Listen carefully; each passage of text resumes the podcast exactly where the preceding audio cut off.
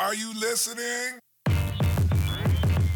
Damn. Jo Leute, was geht und damit herzlich willkommen beim Steak Lobster Podcast Fussi Season Episode 87.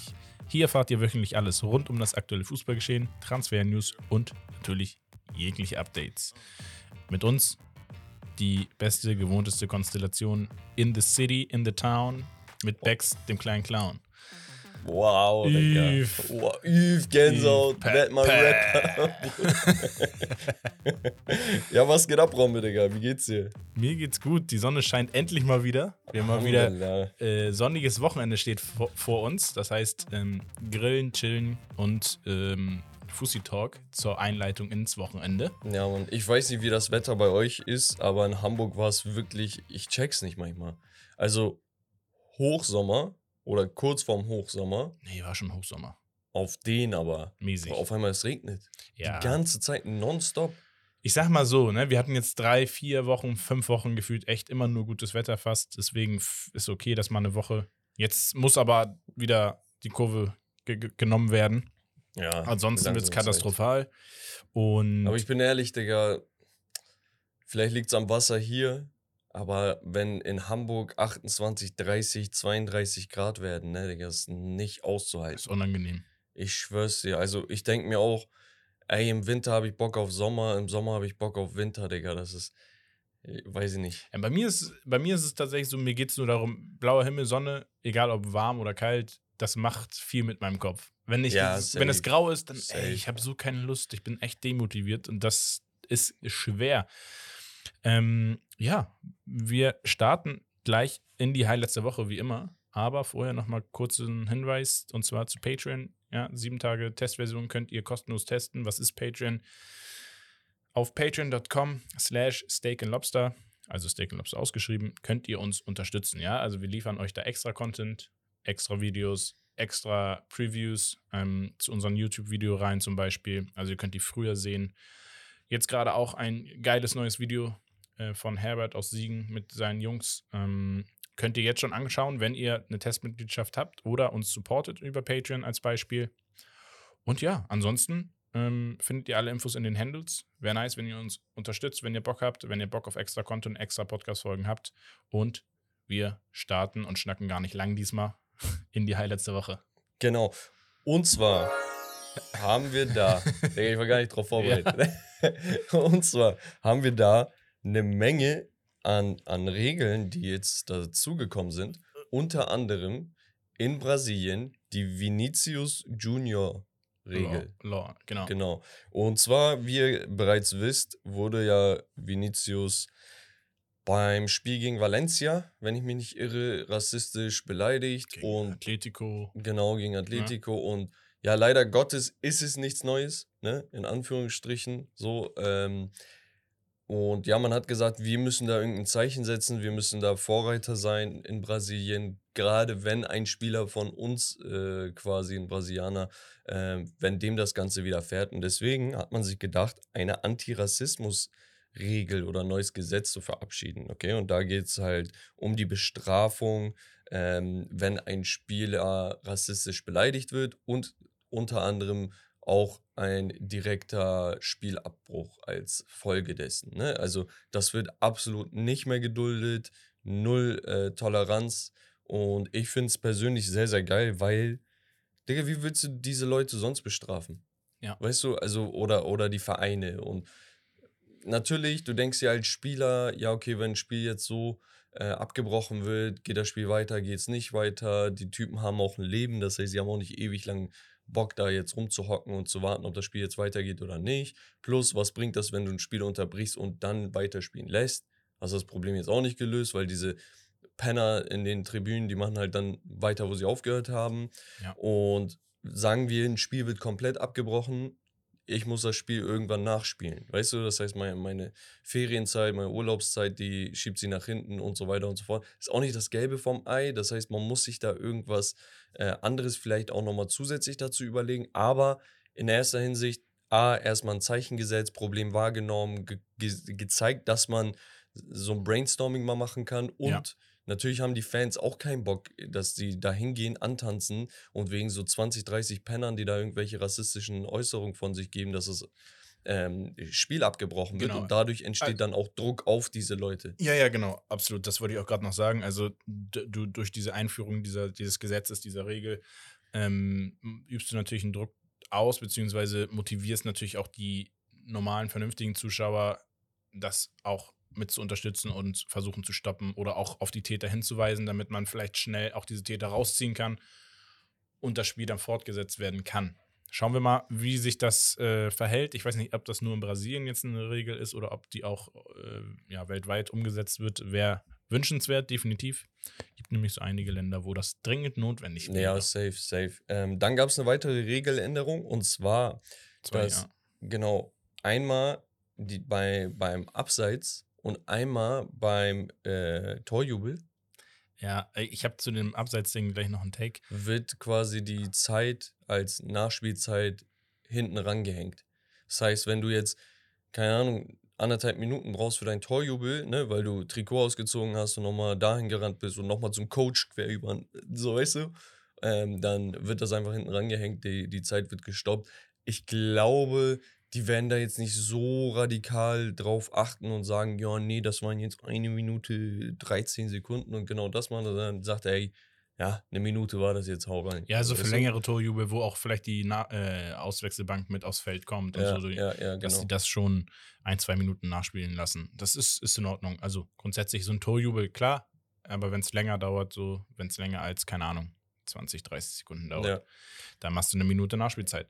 Ähm, genau, und das andere war das Thema Abseits. Und wir hatten ja, äh, oder es gibt ja immer wieder Diskussionen, auch mit der Überprüfung durch den VAR und so weiter und so fort. Es gibt immer Überprüfungen, wo man sagt, oh, ganz ehrlich, da steht jetzt irgendwie zwei, ein Zent, zwei Zentimeter waren das jetzt äh, Abs Abstand von Abseits zu Nicht-Abseits. Und die neue Regel besagt, dass ein Körperteil, ja, also ein Körperteil, womit du auch ein Tor schießen kannst oder darfst, ähm, sich mindestens auf Höhe oder auf der letzten Höhe des, des letzten Spielers befinden muss, dann ist es kein Abseits. Das bedeutet, du kannst mit dem gesamten Körper eigentlich hinter dem Spieler stehen, wenn dein Fuß aber noch irgendwie auf der Höhe von der Hüfte oder dem, der Hacke von dem letzten Spieler ist, bist du nicht im Abseits. Ist das jetzt schon Ja, durch? soll so gut wie durch sein. Ich finde das ein bisschen doll. Digga. Ich finde es auch ein bisschen zu doll. Ich finde, ähm, also ich finde, ich ich persönlich hätte es besser gefunden, dass man sagt, äh, diese Dinger im Zweifel für den, für den Dings, dass man halt ab einer gewissen, äh, wenn es sehr, sehr eng ist, dass man dann sagt, okay, wenn der Schiri die Fahne gehoben hat, dann prüft man es. Ähm, wenn der Schiri die Fahne nicht geho gehoben hat und man sieht, das ist super eng, man muss da wirklich die Linie sehr, sehr lange, dass man das dann einfach Oder im manchmal- Zweifel des, des Angreifers. Guck mal, ich check ne? schon, dass sie sagen, okay, la lass uns die Regeln nochmal anschauen, weil manchmal ist es wirklich so, die ziehen die so zwei Linien, ne? einmal vom Angreifer, einmal vom Verteidiger. Und dann siehst du das in der Replay und du siehst die Linien und die liegen original aufeinander oder nebeneinander ohne Lücke, wo du dir denkst, Digga, ist dein, kennst du dieses Meme, ist das dein verdammtes Ernst? Ja, So, ist das dein verdammter Ernst, Digga, dass du da jetzt sagst, das ist abseits? So, weißt du, wo ich mir denke, Digga, so. Ja, äh, in solchen Fällen finde ich so, spielen, in solchen, du? genau, in solchen Fällen finde ich, da soll das auch ein Tor sein, weil selbst wenn das jetzt minimal doch abseits gewesen wäre, denke ich mir so, das hat der, der Linienrichter nicht gesehen. Sagen wir Fingerbreite oder ja, so. so. Also wenn, wenn du sagst, okay, so ein halber Körper, irgendwie 50 Zentimeter, so, ja, das, das ist auf jeden Fall abseits. Aber wenn du sagst, boah, echt knifflig, So, jetzt theoretisch brauche ich nur mein Bein hinten hängen zu lassen, wenn mit dir auf der Linie quasi, weil mein Bein auf deiner. du hast, So, eine, du hast weißt du? einen ganzen Schritt Vorsprung. Ja, und Ne? das wird gerade großen Spielern mit Langbein vollen Vorteil einbringen, weißt du? Ich sag also mal so, Haaland wird dann nie wieder im Upside stehen. ich sag mal so, Dortmund wäre Meister gewesen mit dieser Abseitsregelung. So. Weil wir hatten eine Abseitssituation, wo genau das der Fall war. Der, das Bein war noch auf der Linie sozusagen von dem letzten Spieler. Digga, Dortmund, egal was wäre, die wären nicht Meister geworden. da hätte Jetzt redet nicht über sowas. Digga. auch vier rote Karten für Mainz hätte nicht So. gereicht. Naja, machen wir weiter. Yes. Und zwar, Ligue 1 fliegt aus der Top 5, aus dem Top 5 Ranking in Anführungsstrichen offiziell. Du hast hier Eredivisie geschrieben. Ich habe, glaube ich, Belgien gelesen. Nee, es ist, ich habe jetzt nochmal nachgeguckt. Die, es ist Ja, es war so ein Hin und Her. Irgendwie, die einen sagen so, die anderen sagen so. Ich habe es mir nochmal angeguckt. Dann bei Kicker stand noch zuletzt irgendwie immer noch League 1 Top 5. Dann habe ich irgendwie einen Artikel von vor zwei Tagen gelesen auf einer seriösen Seite. Ähm, da stand dann, Ligue 1 ist auf Platz 6, Eredivisie ist auf Platz 5, dann kommt Portugal und dann kommt Belgien erst. Okay. Weil Belgien, das hätte nicht viel Sinn ergeben, meiner Meinung nach, Und dass Belgien, die so weit oben sind, Belgien weil gemacht, die haben jetzt die letzten ein, zwei Jahre mal so ein bisschen Europa League Union Saint-Gillois zum Beispiel, die Ja. haben jetzt ein bisschen Punkte gesammelt, aber da waren die anderen Mannschaften die letzten fünf Jahre mit deutlich mehr Punkten, dass, dass das eigentlich total unrealistisch ist, dass die Ja, in die also Top 5 kommen. allein Feyenoord war ja im Conference League Finale vor Feyenoord, zwei Dann Jahren. hatten wir noch Ajax, die haben ja auch die, Ja. ne, Nee, 2019 macht, und macht so schon sie noch Sinn. Also ich finde es auch gar nicht verkehrt, dass man jetzt die Ligue 1 so ein wenig downgradet.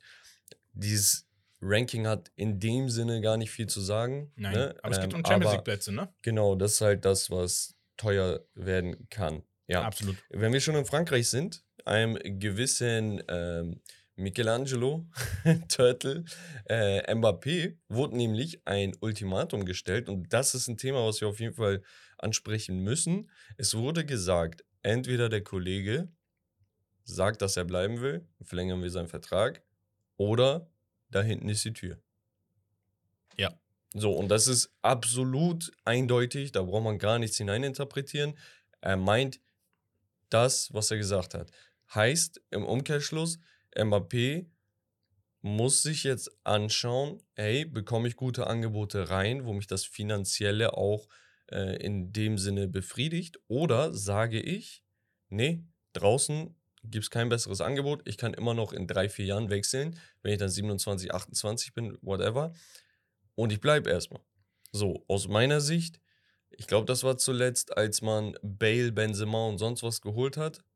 Aktuell hat man Bellingham, Arda Güler und hast nicht gesehen geholt bei Real Madrid. Fehlt halt jetzt der Stürmer. Ja. Die sollten da all in gehen. Die haben schon gut Geld ausgegeben, aber es ist die perfekte Adresse. Sie haben sich ein Limit gesetzt, tatsächlich, womit sie ein Angebot machen wollen würden. Es ist ein Angebot eigentlich noch günstig für so einen Spieler, aber es ist halt die Vertragssituation. Weil am Ende des Tages kann Paris sich entscheiden, nehmen wir die Einnahme oder kriegt Mbappé nächstes Jahr so viel Handgeld. Und wir reden da über 120 Millionen, was so Real Madrid sich so als, als Höchstsumme gesetzt hat. aber das ist auch ein bisschen Vorerst. lächerlich, bin ich ehrlich. 120 ist ein, ja, aber sie haben halt, sie sind in der Situation, dass sie es eigentlich machen können. Also sie können gut pokern damit. Damit werden sie den, den, den Höchstsatz drücken. Dann kommen sie vielleicht auf 140 am Ende, was trotzdem noch verhältnismäßig. Was würdest du krass ist. maximal zahlen? Ich? Du persönlich. Ähm, man muss halt noch sagen, er will immer noch Handgeld haben dazu. Und er will Handgeld in Höhe von 80, 90 Millionen haben, weil er gesagt hat, naja, durch meine Vertragsklausel, die ich habe, um ein Jahr länger zu bleiben, ähm, würde ich 80 Millionen Jahresgehalt ja nochmal ein Jahr mehr kriegen. Das hat er ausgehandelt. Naja, Ähm, und ja, diese 80 Millionen, die will er halt unbedingt haben. sag mir, was du ausgeben Was würde ich ausgeben? Also rein als, wenn er jetzt, ja, man muss halt die Vertragssituation. Digga, sag, was du zahlen willst, Junge. 150. Okay. Aufgrund der Situation. Ansonsten über 200. Und dann nochmal Handgeld? Ja, Okay. bisschen. Ja, ich, ich denke, Gesamtpaket 250, 260 Millionen gehe ich mit. Also, das heißt, wenn ich 170, 180 Millionen Ablöse zahle und sage, ey, Handgeld kann ich dir jetzt nicht 80, 90 geben, aber ich gebe dir 60, so, dann bist du bei 240, 250, mach so. Und wenn er sagt, nee, 270, Digga, ich lasse den Deal nicht deswegen scheitern. Weil ich weiß, wenn Mbappé zu einem anderen Verein wechselt, ich werde es bereuen, ich werde keinen adäquaten Ersatz finden und er wird mich Jahr für Jahr aus der Champions League kicken. Das ist genauso das Ding wie mit Haaland. Ne? Der hatte eine Mhm. Ausstiegsklausel, 70 Millionen um den Dreh. So, der ist gewechselt, aber jetzt haben die halt einen Stürmer, der, der wird Europa auseinandernehmen. Hat er schon gemacht, er kommt erstes Jahr, die holen Triple. Weißt du, was ich meine? Ja. Er bricht Rekorde und so weiter. Und Mbappé ist halt auf dem Kaliber, wo ich sage, Digga, wenn du den verpasst, Schicht im Schacht. Du bra- brauchst, du brauchst gar nicht auf Stürmersuche gehen. Zumal es wird auch nicht günstiger werden bei Nee, ihm in nee. Zukunft. So, und, und deswegen denke ich mir, ey, so wegen jetzt 40, 50, Digga, wegen 100 Millionen mehr lasse ich den nicht woanders hingehen. Also so aus Trotz, weißt du? Und ich weiß natürlich, das ist eine stattliche Summe. Aber ganz ehrlich, dann verkaufe ich lieber nochmal zwei, drei Starter von mir, weil ich habe genug junge Talente, die da eh Spielpraxis suchen. Und dann haue ich dann Mbappé vor, weißt du? Ja, ja. Und gerade auch französischer Markt ist ja unnormal wichtig. Real Madrid ist da seit Jahren immer vertreten. Natürlich auch, weil Frankreich qualitativ eine gute Fußballnation ist. Aber das ist so wie in England, so einige Vereine, die wollen sich bewusst den Markt abkaufen, so weißt du? Mhm.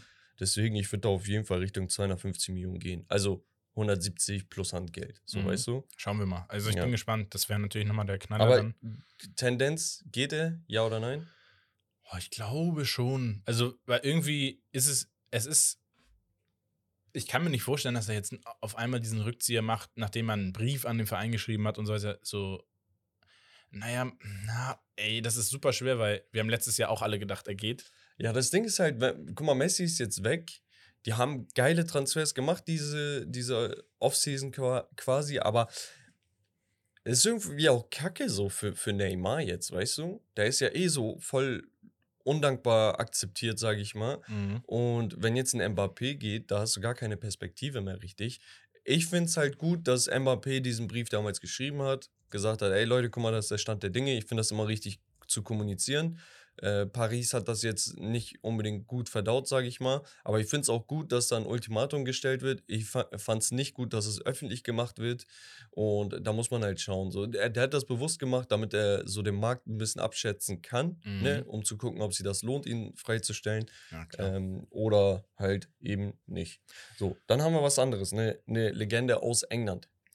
Den äh, guten alten Stevie G, Steven Gerrard, den zieht es nach Saudi-Arabien, wo er jetzt coachen wird die nächsten Jahre.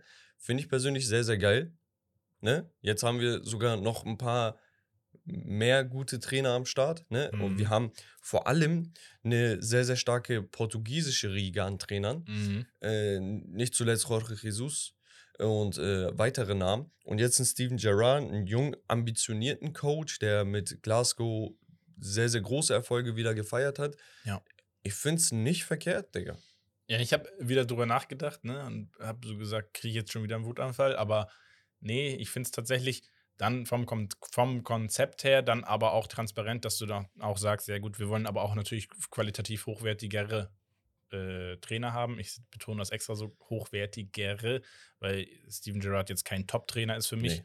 Aber es ist ein Trainer mit Premier League-Erfahrung, ne, mit äh, europäischer Erfahrung, nicht komplett erfolglos, sondern einfach so, wo man sagt, ja, ey, komm, das ist ein guter Ansatz schon mal. Und da wird es äh, in, in den nächsten Jahren auch weiter hingehen, ne? dass auch ein- viele Trainer einfach finanziell betrachtet super attraktiv für einen Trainer. Also für, ich finde es für einen Trainer noch mal interessanter als für einen Spieler. Ja. So. Ähm, Also guck, komplett unabhängig davon, ne? wenn, wenn du jetzt Saudi-Arabien als Namen mal dahin stellst ne? und, und das ignorierst. Dass Steven Gerrard in eine Liga kommt, die versucht gerade einen Umschwung irgendwie einzuleiten, finde ich sehr, sehr nice. mhm. Weißt du, weil das Spielermaterial scheint langsam aber sicher da zu sein. Es kommt langsam an. Wir hatten auch noch einige weitere Wechsel in der Zwischenzeit und jetzt halt so einen jungen, ambitionierten Trainer da reinzuhauen, ich finde es geil. So macht er nichts verkehrt. Plus natürlich das Finanzielle aus seiner Sicht immer ganz gut. Nicht, dass er es nötig hätte, aber ey, nimmst du mit. Weil ob ich jetzt zwei Jahre da Erfahrung sammle mit gestandenen europäischen Alt- und Superstars, ne? Mhm. Oder ob ich jetzt einen Aston Villa coache, Digga.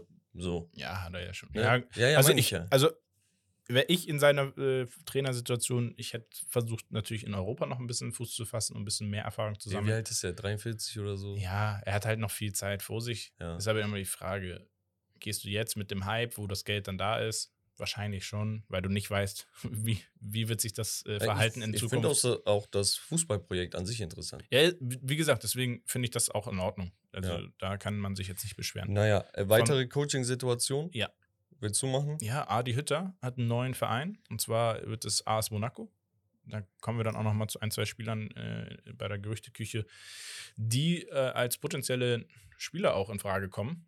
Ähm, Finde ich ein interessanter Step. Monaco eigentlich immer bekannt auch für deutsche Stationen, für deutsche Spieler. Monaco zeichnet sich schon aus, dass sie auch häufig auf jüngere Spieler, talentiertere Spieler setzen. Ja, weiß ich nicht. Ich finde Monaco echt irgendwie ein bisschen sympathisch. Obwohl da Ähm, Geld reingesteckt Ja, wird. obwohl da Geld reingesteckt ist, aber die Art und Weise, wie sie es machen, es ist nicht too much und sie feiern so Teilerfolge zwischenzeitlich mal. Also sie sind im, immer ein Kandidat für die Top 3, Top 5 auf jeden Fall in der Liga. Ja.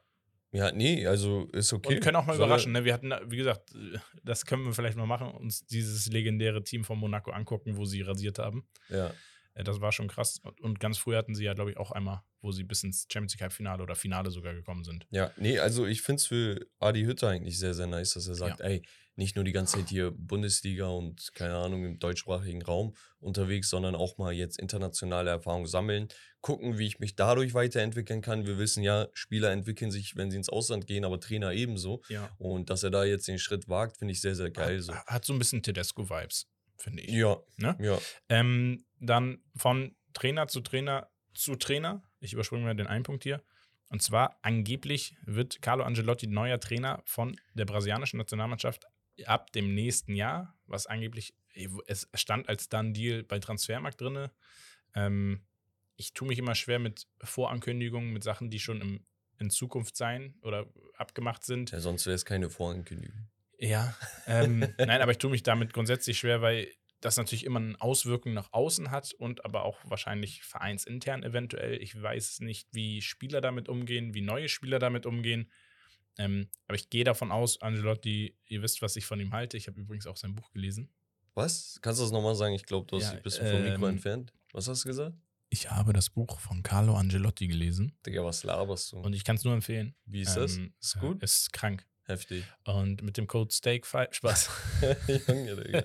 ähm, ja, auf jeden Fall gehe ich aber davon aus, dass er mit seiner Erfahrung, mit seinem Charisma das trotzdem gut hinkriegen wird, wenn er einen Stürmer hat nächste Saison und nicht nur einen Joselu. Digga, er hat doch Richarlison. Aber ansonsten das Projekt finde ich interessant, ne, bei Sehr Brasilien. geil. Also, wer würde Brasilien nicht coachen wollen? Der Typ hat jeden Superstar jemals gecoacht.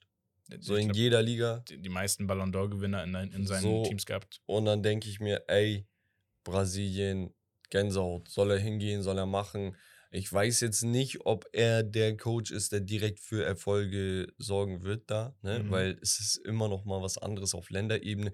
Du siehst Teams, die auf dem Papier in Anführungsstrichen, und das sind Props und keine Shots, die kleiner sind, so Teams wie Kroatien und sonst was, die siehst du dann plötzlich bei Turnieren besser, weil sie einfach eine andere Mentalität haben, so als, als im Gefüge, so, weißt du? Und das heißt, egal wie viel Talent du in Brasilien hast, du, da muss halt wirklich alles stimmen. Da Das muss halt- auch so eine Identifikationsfigur stehen. Ob er als Italiener da jetzt so steht, weiß ich nicht. Aber wenn das einer kann, dann ist es Angelotti. Ja, also es ist, war ja, ist ja immer der Druck sowieso in Brasilien. Das ist die Fußballnation, die meisten WM-Titel, glaube ich, äh, Ja. aller Zeiten. Da, jeder, der da hingeht, hat den Druck von, von hinten. Ähm, sie haben es die letzten Was? Jahre. Was? wie bitte? Huch. ähm, ich, ich sag nichts. Kurz überlegt. Was sollst du sagen? nee, das, das ist dein Lieblingsspruch, wollte ich sagen. Aber Achso. ähm, komplett aus dem Konzept gebracht. Ja, das war's. Äh, Franz, der Gelobster. nee, aber wir gehen weiter einfach. Scheiß drauf. Äh, ähm, Guter Move auf jeden Fall. Union Berlin verkündet, äh, dass sie den Champions League nicht in der alten Försterei spielen. Ähm, ist nicht so, dass sie keine Berechtigung bekommen hätten, weil sie ja sehr viele Stehplätze haben, sondern ähm, sie wollten einfach allen gerecht werden. Die Nachfrage ist natürlich sehr, sehr hoch bei Finde ich Union. Berlin. Finde ich Sie geil. gehen ins Olympiastadion von 22 auf 74.000 äh, Plätze. Und ich, ja, ankündigen will ich es nicht, aber ich, es könnte sein, dass wir vielleicht tatsächlich auch da mal ein Champions League-Spiel gucken können oder werden. Ähm, jetzt hast du es angekündigt. ja. Spaß. Nee, äh, finde find ich geil. Finde ich geil für die Stadt. Berlin, Hauptstadt. Fußball lange, lange, lange, lange, lange gelitten ja, in der Hauptstadt. Und deswegen, wenn man jetzt in der Champions League spielt, Digga, mitnehmen. Und Ja, ich finde es auch geil, dass das Olympiastadion zur Verfügung gestellt wird. So, ja, weißt du? definitiv. Also es haben ja beide Seiten was davon. Und äh, Hertha BSC hat was davon finanziell, gerade sowieso wichtig in deren Situation.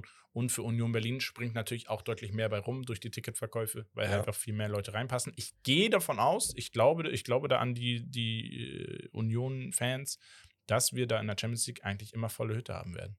Was, was geil ist, ne? Für so eine Mannschaft, die erstmalig, glaube ich, in der Champions League ist. Oder die haben in vier Jahren den krankesten Durchmarsch gemacht, den wir die letzten Jahre gesehen haben. Ja. Der von der dritten in die zweite, zweite in die erste, danach kommen sie in die erste, spielen, glaube ich, Conference im League. ersten Jahr Conference League, dann ähm, nächstes Jahr Europa League und jetzt Champions League. Ja. Digga, was ist denn hier los?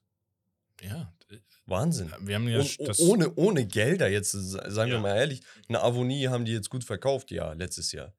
Aber vorher war da nicht viel. Die, die, Digga, die holen Sven Michel aus, weiß ich nicht wo. die haben sie jetzt Liga. auch wieder verkauft. Ja, ja. Von Darmstadt oder Paderborn? Paderborn Ja. war das. Nee, aber weißt du, was ich meine? Mit diesem Material haben die da rumgefuchst. Ja, und unfassbar, was, geisteskrank. also das, das ist ein super Konzept, was da äh, ausgearbeitet wurde. Finde ich super. Und dann Ähm, hatten wir noch eine letzte Sache. Ja, da musste ich lachen, aber eigentlich auch traurig. Der FC, FC Sevilla mit Z, Sevilla. Sevilla, stellt sein gesamtes Team auf den Transfermarkt. Also wie bei FIFA, wenn ihr Karrieremodus spielt und du auf den Spieler gehen kannst und du sagst, auf Transfermarkt stellen, das haben sie einfach mal bei allen gemacht. Erstmal alle raus. Erstmal alle rauf. Warum? Ja, finanzielle Situation sieht nicht gut aus. Genau, der Verein ist verschuldet und die haben gesagt, keiner ist unantastbar. Aber es ist ein Unterschied zu sagen, keiner ist unantastbar und ey, wir verkaufen jeden, wenn gutes Angebot kommt. Weißt du, was ich meine? Bei dem keiner ist unantastbar, sagst du, ey, du appellierst auch an die Mannschaft und sagst, ey, reißt euch den Hintern auf, weil ihr, euer Platz ist nicht safe. Aber wenn du sagst, Digga, wir verkaufen jeden, Digga, das heißt so auf, ey, du hast zwar gute Arbeit geleistet, aber bringt mir nichts. Ein Rakitic und Co., Digga, das ist Kein, kein, unnormal keiner, undankbar. keiner steht halt über dem Verein dann am Ende, weil der Verein ist im Fokus, der Verein soll halt nicht Ja, aber Digga, abrutschen. das sind, ich schwöre bei Gott, ich habe da null Mitleid, weil das sind voll die Floskeln, Digga.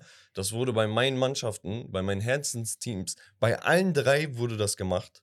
Keiner steht über dem Verein, nee, nee, nee, Vereinswerte, bla bla bla. Ja, aber du als fucking Management, Digga, der, auf der Präsidiu Präsidium-Ebene hast einfach komplett in die Mannschaft geschissen, komplett in die finanzielle Struktur des Vereins und jetzt sagst du, keiner ist unantastbar und Zum- die Spieler leiden drunter. Zumal Digga. du bist amtierender äh, Europa League-Sieger, du spielst nächstes Jahr Champions League.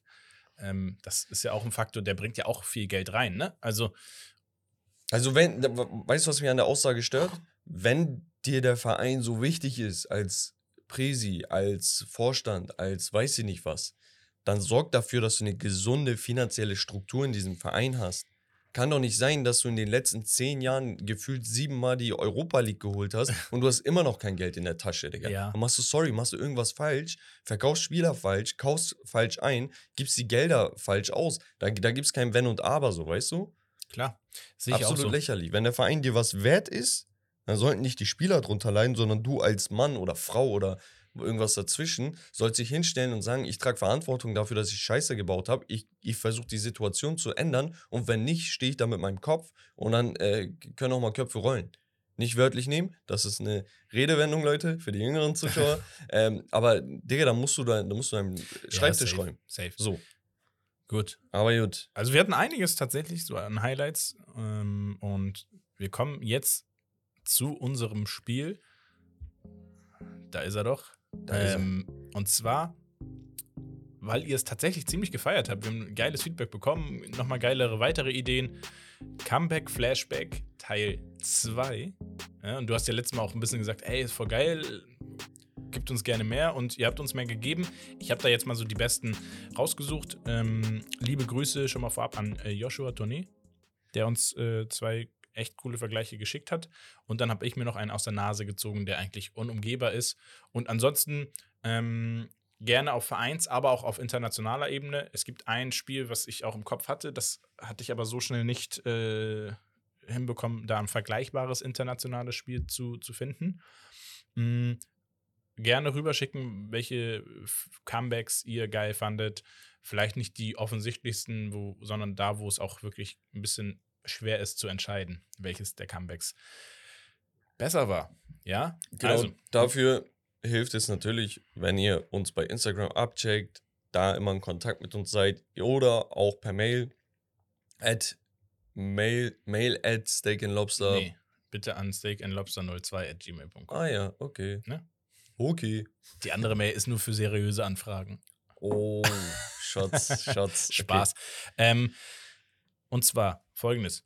Wir haben den ersten Vergleich. Wir gehen in die Bundesliga 2017, das beide Comebacks sind in dieser Saison gefallen oder in diesem Jahr. Und zwar hatten wir einmal RB Leipzig gegen den FC Bayern München. Und da stand es zur Halbzeit 3 zu 1 für Leipzig und das Spiel endete mit einem 5 zu 4 Auswärtserfolg für FC Bayern. Ich glaube, Ja. da hatte Robben dann noch in, in der 90. oder so Nachspielzeit das 5 zu 4 gemacht. Und dann haben wir eine 4 zu 0 Führung von Borussia Dortmund gegen den FC Schalke 04, der am Ende zu einem 4 zu 4 gedreht wurde und das Spiel dann noch äh, mit einem Unentschieden ausging. Ja. Digga. Ist, ist schwierig. Aber ich gehe tatsächlich mit dem Derby aus Safe. dem Pott. ich finde das gar nicht schwierig. 4-4 bei zwischen Dortmund und, und Schalke nach der Führung ist, glaube ich, mehr Gänsehaut als Bayern gegen jeden x-beliebigen Bundesliga-Gegner. Ja, Einfach weil A, du traust den Bayern immer alles zu. Ja. Ne? Das würdest du einem Schalke 04 bei einem 4-0 Rückstand äh, nicht zutrauen. ja. Und auf der anderen Seite so, ey, no front, ne, an die Leipziger, aber hat halt weniger Tradition in Anführungsstrichen als jetzt das äh, Mhm. Derby da im Pott. Safe, safe. Also ich auch 100% mit dem Schalke-Ding. Das hatte einfach so viel Emotion, so viel Energie. Das war echt so Sinnbild für die Bundesliga, was da abgehen kann. Und äh, da gewinnt ganz klar dieses Duell für mich vor Leipzig beim dem 4 zu 5. Was auch krass ist, weil Leipzig auch in, der, in dem Jahr schon ein starkes Team hatte. Ja, Aber ähm, alles, was du schon gesagt hast, wenn Bayern was dreht, dann ist es nicht so speziell, wie als wenn eine andere ja und Mannschaft. am Ende, du stellst dich wieder hin und sagst, Und zumal 4-0, ne? die 4-0. Bayern wieder so, weißt du, so Ja. auf, Digga, die haben es wieder angekriegt. So, es ist, es ist weniger überraschend, als wenn jetzt ein Schalke ein 04 aufholt, wo du sagst, Schalke 04, checkst du? Ja, ja. Also, ähm, das klingt einfach geiler. Plus, du hast hier ein Unentschieden, Digga. Du hast keine Seite, die da. Wobei die Dortmunder, das ist echt ein, eine Niederlage eigentlich. Ja, okay. Dann gehen wir auch von Joshua ähm, in die Champions League. Ja. Und da haben wir einmal nach dem Hinspielergebnis von 0 zu 0 und dem Halbzeitergebnis von 1 zu 1 Borussia Dortmund gegen Malaga 2013. Üff. Felipe Santana, legendäres Üff. Abseitstor zum 3 zu 2 Ja. und zum Weiterkommen für Borussia Dortmund. Digga, Felipe Santana. Gegen Hinspiel 1 zu 4 in Barcelona. Rückspiel ja, 3 zu 0. Ja, AS. Rom gegen Barcelona 2018. Brauchen wir nicht reden. Das Barcelona Comeback. Das Rom-Comeback. Äh, Rom Comeback. Also, Also das Dortmund-Malaga-Ding, ja, war halt ähm, derbe krank, einfach aus emotionaler Sicht, aus deutscher Fansicht. Aber dieses Rom-Ding, da war so viel Emotion, so viel Wille hinter gegen ein unfassbar starkes Barcelona das 2018 war auch einfach. auswärts, ne? Nee, das war zu Hause im äh, Olympiastadion von Rom, glaube ich. Wo, Hm. äh, ich glaube, wer war das? Ähm, der Innenverteidiger, der Grieche, auch ein Tor gemacht hatte. Ja, ich weiß, wen du meinst. Ähm, Manolas? Ich, Manolas, genau. So. Ähm, das habe ich noch äh, Genau, sie hatten im Hinspiel dieses 1-4 in Barcelona hatten das Auswärtstor, das galt Genau. ja damals noch. Richtig Und zu Hause dann drin. Ja. krank. Ja, ist Auch- verrückt. Trotzdem geiler Vergleich. Ähm, Ich warte immer noch auf hier Ja, äh, Liverpool-Barcelona-Vergleich, Digga. Ist er da? Roma hat doch auch noch einen. Ei, Wir, okay. kommen, wir Digga. bleiben in der Champions League und zwar haben wir einmal Barcelona gegen Paris Saint-Germain. Hinspiel 4 zu 0 für Paris zu Hause gegen Barcelona. Mhm. Rückspiel 6 zu 1 vom Barca gegen Paris. Und zwar war das 2017. Somit kam Barcelona Jo, mit seh 6 grad zu den 5 weiter. Digga. gegen Liverpool gegen Barcelona. Hinspiel 3 zu 0 für Barcelona zu Hause. Rückspiel 4 zu 0 Sieg von Liverpool an, an der Anfield 2019. Boah, Digga. Dieser Vergleich ist so schwer. Aber ich habe hab ein Ergebnis. Guck mal, das Ding ist, war 2019 das Jahr, wo Liverpool auch die CL gewonnen hat? Gegen Tottenham im Finale. Ja, das ist schon krank, Digga. Vor allem diese, das war diese Divock Origi-Ding, ne? Mit der Ecke und Trent, so. ja. Digga, was für ein Geniestreich. Aber auf der anderen Seite hast du ein 6-1 gegen Paris. Nachdem du 4-0 verloren hast. ne? So, also, genau, das ist ja, das ist ja der Punkt. Nachdem du 4-0 verloren hast, das zeigt ja einfach die absolute Dominanz von der Paris-Mannschaft. Dass du da nicht 3-0 gewinnst und sagst, ja, wir sind knapp rausgeflogen, sondern 6-1 Du machst. kannst auch 2-1, 3-1 verlieren. So, Alles gut. genau, also ehrlich jetzt, eine 0-2-Niederlage wäre ein Fortschritt gewesen. Weißt du? Mhm. Nach dem 4-0. Digga, ich glaube, ich gehe mit dem 6-1. Echt? Ja. Boah, ich gehe safe mit dem Liverpool-Ding. Ähm, war für mich einfach zum Zugucken noch ein bisschen kranker. Warum, kann ich dir genau sagen. Meiner Meinung nach war das Barcelona-Spiel leider, und das will ich gar nicht zu Barcelona zuschieben, sondern grundsätzlich, UEFA Luna. genau, es war mir zu viel Mitentscheidung vom Schiedsrichtergespann.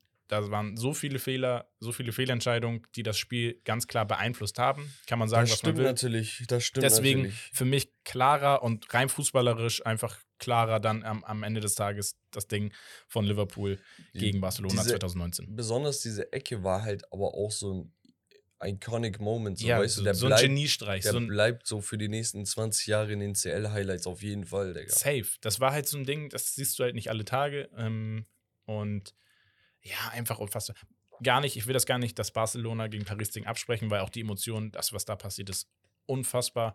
Aber wie gesagt, für mich einfach der Einfluss vom Schiedsrichtergespann war da ein bisschen größer, definitiv, als bei dem Ding gegen Liverpool. Und da muss man halt sagen, das hat Barcelona in, den- in den vergangenen Jahren halt schon ab und zu mal gehabt. Ich erinnere mich an das Chelsea-Ding mit Michael Ballack, wie er da. Ey, das war, das war schon, also es, es wurde schon viel äh, im Sinne von Barcelona gar nicht, ich will gar nicht da irgendwie Bestechung oder so vorwerfen, das Junge, du, kann, du kannst sagen, was du willst, Digga. Da haben die Schiris einfach komisch gepfiffen. Da braucht man auch keinen Hehl draus machen. Da braucht sich auch kein Barca-Fan aufregen und jetzt sagen, ja, aber Real Madrid äh, 1984, da und da wurde auch so und so Oh, gepfiffen. ich- wir Kennst du haben- diese? ey. Es geht einfach darum, wir reden gerade über dieses eine Spiel und dieses eine Spiel war wirklich einseitig gepfiffen und das in so einem Fünf-Jahres-Zeitraum halt echt öfter. So. Ja, ich mache hier gerade Torjubel so, ne, aber still, weil mir geil, eine geile Top 10 Reihe eingefallen ist für YouTube und die zwar größten Fehlentscheidungen. genau, die Top Fußball. 10 Fehlentscheidungen. Also die auch so emotional am Ja, guck mal, die Leute werden sich 2000. fragen, ey, ihr habt immer so viele Ideen, Team Hamburg, aber wo sind die Ideen? Ähm, in Siegen so, landen die. genau. Da, das Ding ist, wir sind ja aufgeteilt in Team Technik, Herb und Wes schneiden immer alles und Bex und Romme in Hamburg, die überlegen sich alles. So, heißt jetzt nicht, dass wir nicht auch irgendwas in die Tat umsetzen. Leute, wir haben endlich unser eigenes Büro, ne, ein kleines Studio, Ja. wo wir auch wirklich was aufnehmen können. Ne, gutes Licht drinne, vielleicht habt ihr es schon in ein, zwei Ausschnitten gesehen. Aber künftig werden wir auch Top 5, Top 10 Videoreihen auf jeden Fall machen. Vielleicht mit ein, zwei Gästen dann immer mal Genau. wieder. Wir werden noch andere Räumlichkeiten zur Verfügung stehen haben wahrscheinlich. Genau, das heißt, da könnt ihr euch dann auch freuen drauf. Das heißt, mehr Fußball für YouTube für euch. Definitiv. ich Nice, würde nice. sagen, Romme, danke fürs Spiel. Danke Gerne. an Joshua. Ja, liebe Grüße und haut uns mehr Dinge rein. Per Genau. Direct Message oder Mail. So, ich würde sagen, wir kommen zum Hauptthema. Yes. Bevor es aber losgeht, Romme, nochmal ein Wörtchen zu unserem Partner Holy. Ich halte es diesmal ein bisschen kürzer. Ja. Da kam die Kritik von Herbert. Er meinte, Jungs, ihr redet zu viel, ihr hast die- feiert die ganzen Sachen, aber Digga, ich bin ja auch ein Mensch, der sehr transparent ist. Wenn ich das feiere, ich sage euch, wie ich das feiere. Aber Leute, kurz und knapp, ich feiere es. Was ist Holy? es ist ein Energy Drink Ersatz, eine Alternative, ohne Zucker, ohne Taurin, ohne äh, künstliche Zusatz- und Farbstoffe. Die Dinger schmecken nicht nur sehr, sehr geil, sie sind auch noch umweltfreundlich verpackt. Ihr könnt das Ganze äh, mit dem Code STEAK5, 5 als Zahl geschrieben, äh, könnt ihr euch das Ganze ergattern, bekommt dann 5 Euro Rabatt auf euren Einkauf, checkt das Ganze ab. Es gibt Probierpakete, wenn ihr unentschlossen seid, was genau für euch ist. Da habt ihr dann die verschiedensten Geschmäcker. Außerdem haben sie noch Eistee, Genau. äh, den ihr euch geben könnt. Die Und- schmecken auch sehr, sehr geil. Für die Leute, die schon mal ein Probierpaket hatten und das vielleicht jetzt langsam zum Ende kommt, es gibt neue Probierpakete, beziehungsweise die neuen Sorten, das sind glaube ich sieben Stück oder so teilweise, äh, sind in den Probierpaketen ab jetzt auch erhältlich. Das heißt, jetzt nochmal ein Probierpaket wird sich auch noch lohnen. Genau. Ey, Digga, kürz, kürzer kann man das nicht Ja, zusammenfassen. aber du hast einen Fehler gemacht, den sage ich dir aber erst nach dem Podcast, weil das jetzt im Podcast keinen Sinn machen würde. Ähm, deswegen Bin aber machen wir weiter zu, mit dem Hauptthema und zwar Transfermarkt Action. Ja, wir machen weiter, wo wir aufgehört haben. Ähm, ich habe aber ganz am Ende noch eine kurze Abstimmung, die findet ihr auch auf Spotify oder grundsätzlich, ne, könnt ihr mal abstimmen, auch zur Folge. Äh, eine Frage kann da gestellt werden an euch und ihr könnt dann auswählen. Äh, lasst gerne da mal ein Feedback da und aber auch, wir können das Ganze auch mal in die Story hauen eventuell und sagt uns einfach, worauf ihr Bock habt. Ähm, ich spreche dann gleich in die Kamera, vielleicht können wir das als Ausschnitt für die Instagram-Story nehmen. Ähm, ja, wir gehen rüber in die Transfers. Was ist jetzt passiert wieder in, in dieser einen Woche an Transfers, äh, einige Transfers und welche Gerüchte haben wir auf dem Tisch liegen? Und ich würde sagen, wir starten direkt rein. Ja, relativ äh, lustig die Vorstellung eines Transfers. Und zwar, ich weiß nicht, hast du es gesehen, wie sie es vorgestellt haben? TSG Hoffenheim hat ein Video gemacht ähm, mit einem Ausschnitt von, es handelt sich um Bülter, den sie von Schalke 04 gekauft Mhm. haben. Und es gab in einem Spiel zwischen Hoffenheim und äh, Schalke 04 eine Situation, wo äh, gegrätscht wurde und die komplette Eckfahne vom Bülter äh, zersägt wurde. Und da Ja. war, stand nur noch so ein kleines Stück äh, von der Eckfahne raus aus ich dem erinnere Boden. mich. Ja. Und dann kommt Szenenwechsel, wie es an der Tür klingelt und dann steht Bülter da mit so einer geflickten äh, Eckfahnenstange, mit so getaped und so, hier, sorry nochmal, ich bin jetzt aber da. So nach dem Motto, so war die Präsentation von Bülter. Ja, finde ich Äh, geil. ganz, ganz lustig gemacht. Ähm, ist ein ja, Leistungsträger gewesen bei Schalke, hat echt auf sich aufmerksam gemacht. Hoffenheim als Station eigentlich nicht verkehrt, hätte ich jetzt vor zwei, drei Jahren gesagt. Aufgrund der letzten Saison weiß ich nicht, ob es der richtige Step ist zum richtigen Team, aber ich, ich finde es nicht verkehrt. Also guck mal, aus Sicht von Schalke hat sie halt eine Abstiegssaison. Der Typ hat aber trotzdem, ich glaube, 13 Buden, 14 Buden gemacht oder so, war der beste äh, Scorer. Wird er nochmal so eine Saison spielen? weißt du nicht. Eher nicht. Für die zweite Liga wäre er ein Luxusspieler. Für die erste Liga reicht es gerade so, auf jeden Fall. Ähm, wo man dann sagen kann, okay, es ist vielleicht jetzt der perfekte Zeitpunkt, um nochmal Geld zu verdienen. Sie bekommen, glaube ich, mit Boni bis zu 4 Millionen oder Genau, so. Ich glaube, drei Millionen Ablöse und dann kannst du ein bisschen Genau. klettern noch. Das heißt, ey, für einen Zweitligisten super viel Geld. Mhm. Bülter würdest du in zwei Jahren oder so nicht mehr so verkaufen können. Auf der anderen Seite, Hoffenheim holt sich einen Spieler, der nicht mehr das größte Entwicklungspotenzial ist. Er ist, glaube ich, Ende 20, Anfang 30. Aber wir haben gesehen, Hoffenheim letztes Jahr sehr doll am Struggeln gewesen. Ja. Das heißt, jetzt kriegst du einen Plug-and-Play-Player, wo du sagen kannst, ey, ich tue den rein, ich weiß, der gibt mir wenigstens pro Saison so seine 6, 7, 8 Buden und bringt ein bisschen Radau und im schlimmsten Fall bringe ich ihn off the bench und habe da einen guten Rotationsspieler, Ja. der eine gewisse Erfahrung mit ranbringt. Richtig. Ich glaube, mach du mal die Transfers weiter, weil Gerüchteküche ist ja meine Rubrik. Genau. Ähm, dann machen wir weiter und zwar mit Bayer Leverkusen. Die haben gleich doppelt zugeschlagen und das ist wirklich heftig, weil das ein Hochkaräter meiner Meinung nach. Auf der einen Seite hast du Jonas Hofmann und damit direkt die direkte Konkurrenz geschwächt. Der kam aus dem Nichts. Aus der dem Transfer. Nichts. Jonas Hofmann letztes Jahr überragend, besonders in der zweiten Saisonhälfte. Sehr, sehr starke Auftritte gehabt. Meiner Meinung nach einer der besten offensiven Spieler der Bundesliga. Ja, aber schon seit zwei, drei Jahren. Ne? Genau, Also, hat sehr, sehr viel Erfahrung jetzt mittlerweile auch gesammelt. Wird Bayer Leverkusen damit auf jeden Fall helfen. Ja. Nochmal zusätzliche offensive Brillanz einfach, so weißt ich, du? Ich, ich merke gerade einfach diese, diese Harmonie vielleicht auch zwischen ihm und einem Florian Wirtz und so. Also, Ja, eh, man muss halt schauen, wo er tatsächlich dann spielen wird, weil der ist flexibel einsetzbar. mhm. Und man muss auch gucken, vielleicht geht ja noch der ein oder andere Kandidat. Man, Ja.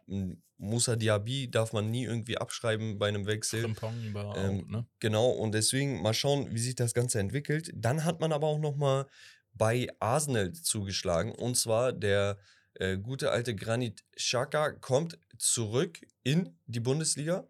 Und der ist eigentlich im besten Alter, um direkt ein Veteran, ein Leader zu sein. Das heißt, sie verstärken sich mit zwei erfahrenen Spielern, mit zwei wirklich hochkarätigen Spielern. Die auch Xhaka international hatte schon gespielt immer haben. wieder Ups und Downs, aber besonders letztes Jahr, ne, bei diesem phänomenalen Lauf von Arsenal, das muss, muss man einfach so sagen, hat er wirklich überzeugen können. Er hat die Fans, nachdem er sich übelst mit denen gebieft hatte, ne, weil, weil die ihn ausgebucht Ja. hatten und hast nicht gesehen, hat er sich unnormal versöhnt, ist, ist eine Identitätsfigur gewesen und äh, sehr, sehr geil, meiner Meinung nach. Also einer von wenigen direkten Führungsspielern, die man sich hätte kaufen können in Europa. Also das ist ein, du, ich glaube, das ist auch die Idee von so einem Xavi, äh, Xabi Alonso gewesen, ähm, sich da einen Spieler zu holen, der das Team direkt an die Hand nimmt und halt gerade auch auf europäischer Ebene ähm, einfach dieses, diese Motivationsschübe gibt und in Situationen, wo es dann darum geht, die letzten 10, 15 Minuten, komm, ey, wir können das noch schaffen oder wir drehen das noch oder,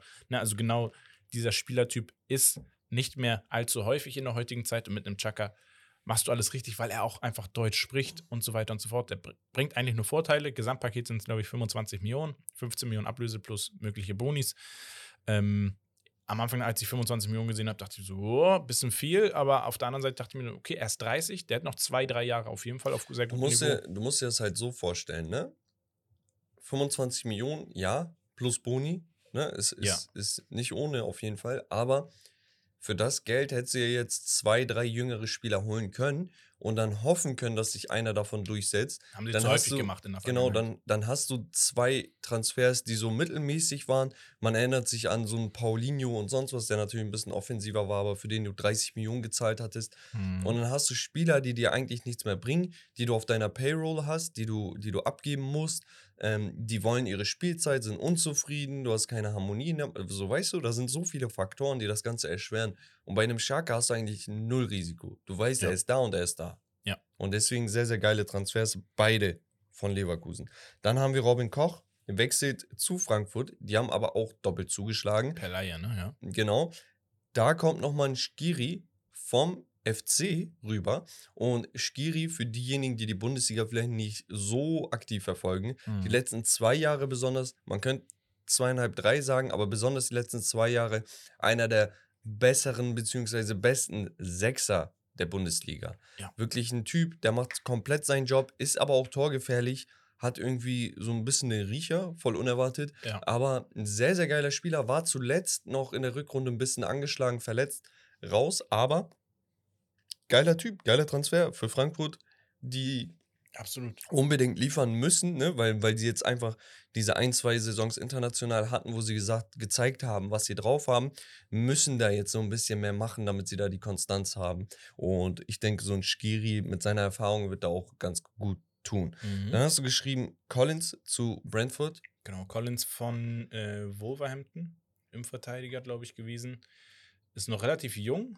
Ähm, ich glaube auch für ordentlich Geld, irgendwie 25, 26 Millionen oder so zu, zu, zu äh, Brentford oder 28 Millionen. Ähm, ja, interessanter Transfer grundsätzlich, weil Brentford sich auch immer sehr interessant aufstellt. Ist immer ein äh, super interessantes Team, meiner Meinung nach. Dann können wir sonst vielleicht auch in der äh, zweiten englischen Liga bleiben. Genau, Cody, also der Innenverteidiger von Everton war der? Nee, wo war der? Der war von Everton zu Wolverhampton gewechselt. Genau, okay, so war das. War so ein, ist so ein Kapitänstyp. Genau, und äh, Harry Winks müsste das sein. Harry Winks von Tottenham. Genau, die beiden wechseln jetzt zu Leicester City, wo ich sage, gute Transfers. Ja. Du weißt, für die zweite Liga sind sie überqualifiziert. Das heißt, direkte Ambitionen wieder auf den Wiederaufstieg. Ja. Ähm, noch das Ganze so verpackt, dass du sagst, ey, die brauche ich nicht irgendwie großartig integrieren, weil das sind Spieler, die sind unkompliziert. Ja. Weißt du? Cody, gestanden, Erfahrung, Leader. Sogar Äh, Nationalspieler. Ja, Wings, ähm, talentierter junger Spieler, der jetzt mal Spielzeit kriegt und sich entfalten kann. Flexibel einsetzbar auch ist. Alles, alles richtig gemacht. Ich glaube, preislich auch super günstig geschossen, die beiden. Ja, dann nicht so günstig geschossen, aber in England von RB rüber zum FC Liverpool. Boah, ist schon geiler Und Transfer. damit der zweite Mittelfeldbrocken, den sie dieses Jahr transferiert haben nach McAllister für 42 Millionen, ist Soboslai von RB für 70 Millionen per Ausstiegsklausel. Mhm. RB hat dann nicht nachgegeben. Sie meinten, ey, wir lassen da nicht mit uns verhandeln. Ihr seht die Ausstiegsklausel, bezahlt sie, dann kriegt ihr ihn. Und jetzt muss man sich mal den Kader anschauen. Wirklich, das Mittelfeld ist geisteskrank Weil verbessert worden. ein Trent jetzt auf sechs spielen wird, voraussichtlich. Das heißt, wir haben eigentlich die Zange Trent, McAllister, Soboslai. Die, also so wird überlegt zu spielen. Man hat noch Plus, Fabinho. Ne, Fabinho und Thiago hast du noch so. Thiago vielleicht wechselwillig, aber ja. Schauen wir mal. Also, du hast da jetzt genau den Schwachpunkt angegriffen. Musstest du auch als Liverpool. Ähm, das Lustige war einer, äh, ich glaube, er hatte gepostet, äh, so nach dem Motto Champions League, here I come oder so. Also, das war aber eher so nach dem Motto, nächstes Jahr kommen wir wieder in die Champions League und dann wurde halt daraus gemacht, so, ich glaube, du hast vergessen, dass sie Europa League spielt. Ähm, das war ganz witzig, aber Bombentransfer, ich halte sehr viel von ihm. Er ist ein bisschen verletzungsanfällig. Das ist so ein, äh, ja, aber so, solche Spieler holt sich Liverpool auch gerne. Das heißt, wenn sie das schaffen, in den Griff zu kriegen, glaube ich, macht er nochmal den nächsten Step und wird ein sehr, sehr guter Spieler werden. ja, also zu Soboslai kann man sagen, der ist beidfüßig, extrem dribbelstark, Abschluss ist Abschlussstark. verrückt, kann aus der zweiten Reihe Tore erzielen, Ja, Standards kann er gut ja. schießen. Also, was willst du von einem Zehner? Das bekommst du von ihm. Und das Ding ist einfach, als er anfänglich zu RB gewechselt ist, aus Salzburg, glaube ich, war halt ähm, so der Anfang ein bisschen holprig. Es war schwierig, sich da direkt durchzusetzen.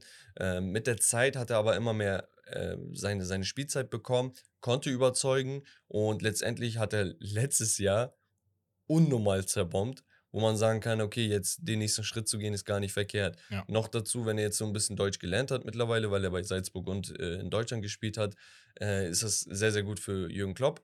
Die Kommunikation ist einfacher und Kommunikation ist nicht nur auf taktischer Ebene, sondern einfach das Zwischenmenschliche, dass man mal hin und wieder so einen Joke raushaut und, und einfach so einander näher kommt, dass man sich mag, so eine Dinger.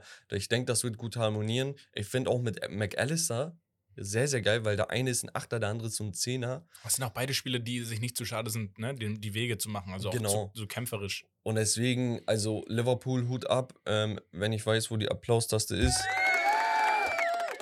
Alles richtig gemacht. Leute, die sagen, ey, 70 Millionen sind, sind sehr viel, sind nicht wenig, gebe ich euch recht. Aber angesichts der Tatsache, dass der Typ erst, keine Ahnung, 23, 24 ist, noch haufenweise Potenzial hat, dazu diese Erziehung in Anführungsstrichen ne, genossen hat, Mhm. bei beiden großen RB-Teams zu spielen, dieses taktische, dieses technisch versierte und sowas zu lernen, das darf man nicht unterschätzen. Ne? Wenn, wenn der jetzt bei Liverpool den nächsten Schritt macht, dann wirst du in zwei, drei Jahren zurückblicken und sagen, Digga, 70 Millionen war ein Schnapper. Ja, genau. Das, und das hat Liverpool häufig schon gehabt, dass sie einfach so ein bisschen teurer augenscheinlich eingekauft haben, wo man dann aber nach zwei, drei Jahren gesagt hat, ja, okay, das hat sich definitiv gelohnt. Gab auch einige Spieler, Cater als Beispiel, wo es nicht der Fall war. Aber auch damals ein Firmino wurde relativ teuer eingekauft, wo man gesagt hat, boah, der kommt jetzt so von Hoffenheim, das weiß nicht. Ja. Legende geworden in Liverpool.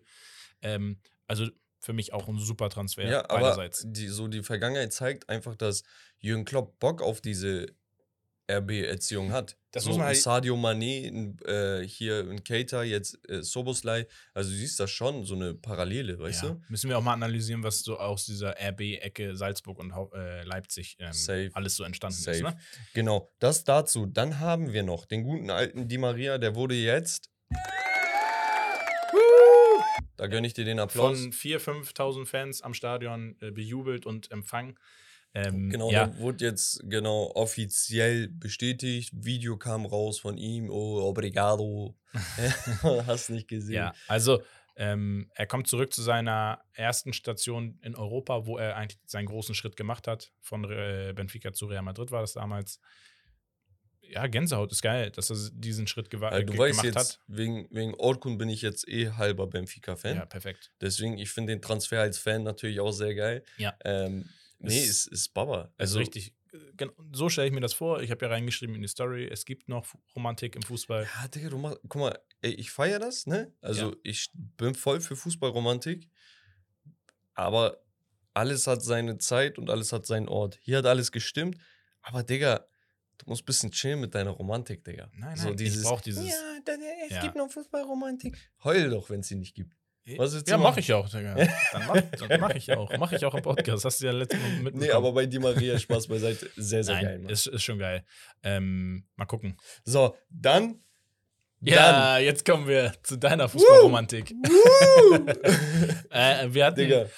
ja, so Back to the Figo Roots so ein bisschen. Nein, nicht ganz, aber so, Auf den Spuren von Mesut Özil. ja. So, wechselt ein gewisser Arda Güler von Fenerbahce jetzt offiziell nicht zum FC Barcelona, sondern zu Real Madrid, die einfach diesen Deal von Barca, wo man Deko eigentlich schon nach Istanbul geschickt hat, gehijackt haben. Man hat sie komplett im Schatten stehen lassen. Insgesamt 20 Millionen Grundablöse, obwohl er eine Ausstiegsklausel von 17,5 hat. Er meinte, ich liebe Fener, wenn ich wechseln soll, dann möchte ich, dass ihr mehr zahlt, damit der Verein was davon hat. Zusätzlich dazu 10 Millionen in Boni, das heißt up to 30 Millionen und 20% Weiterverkaufsklausel.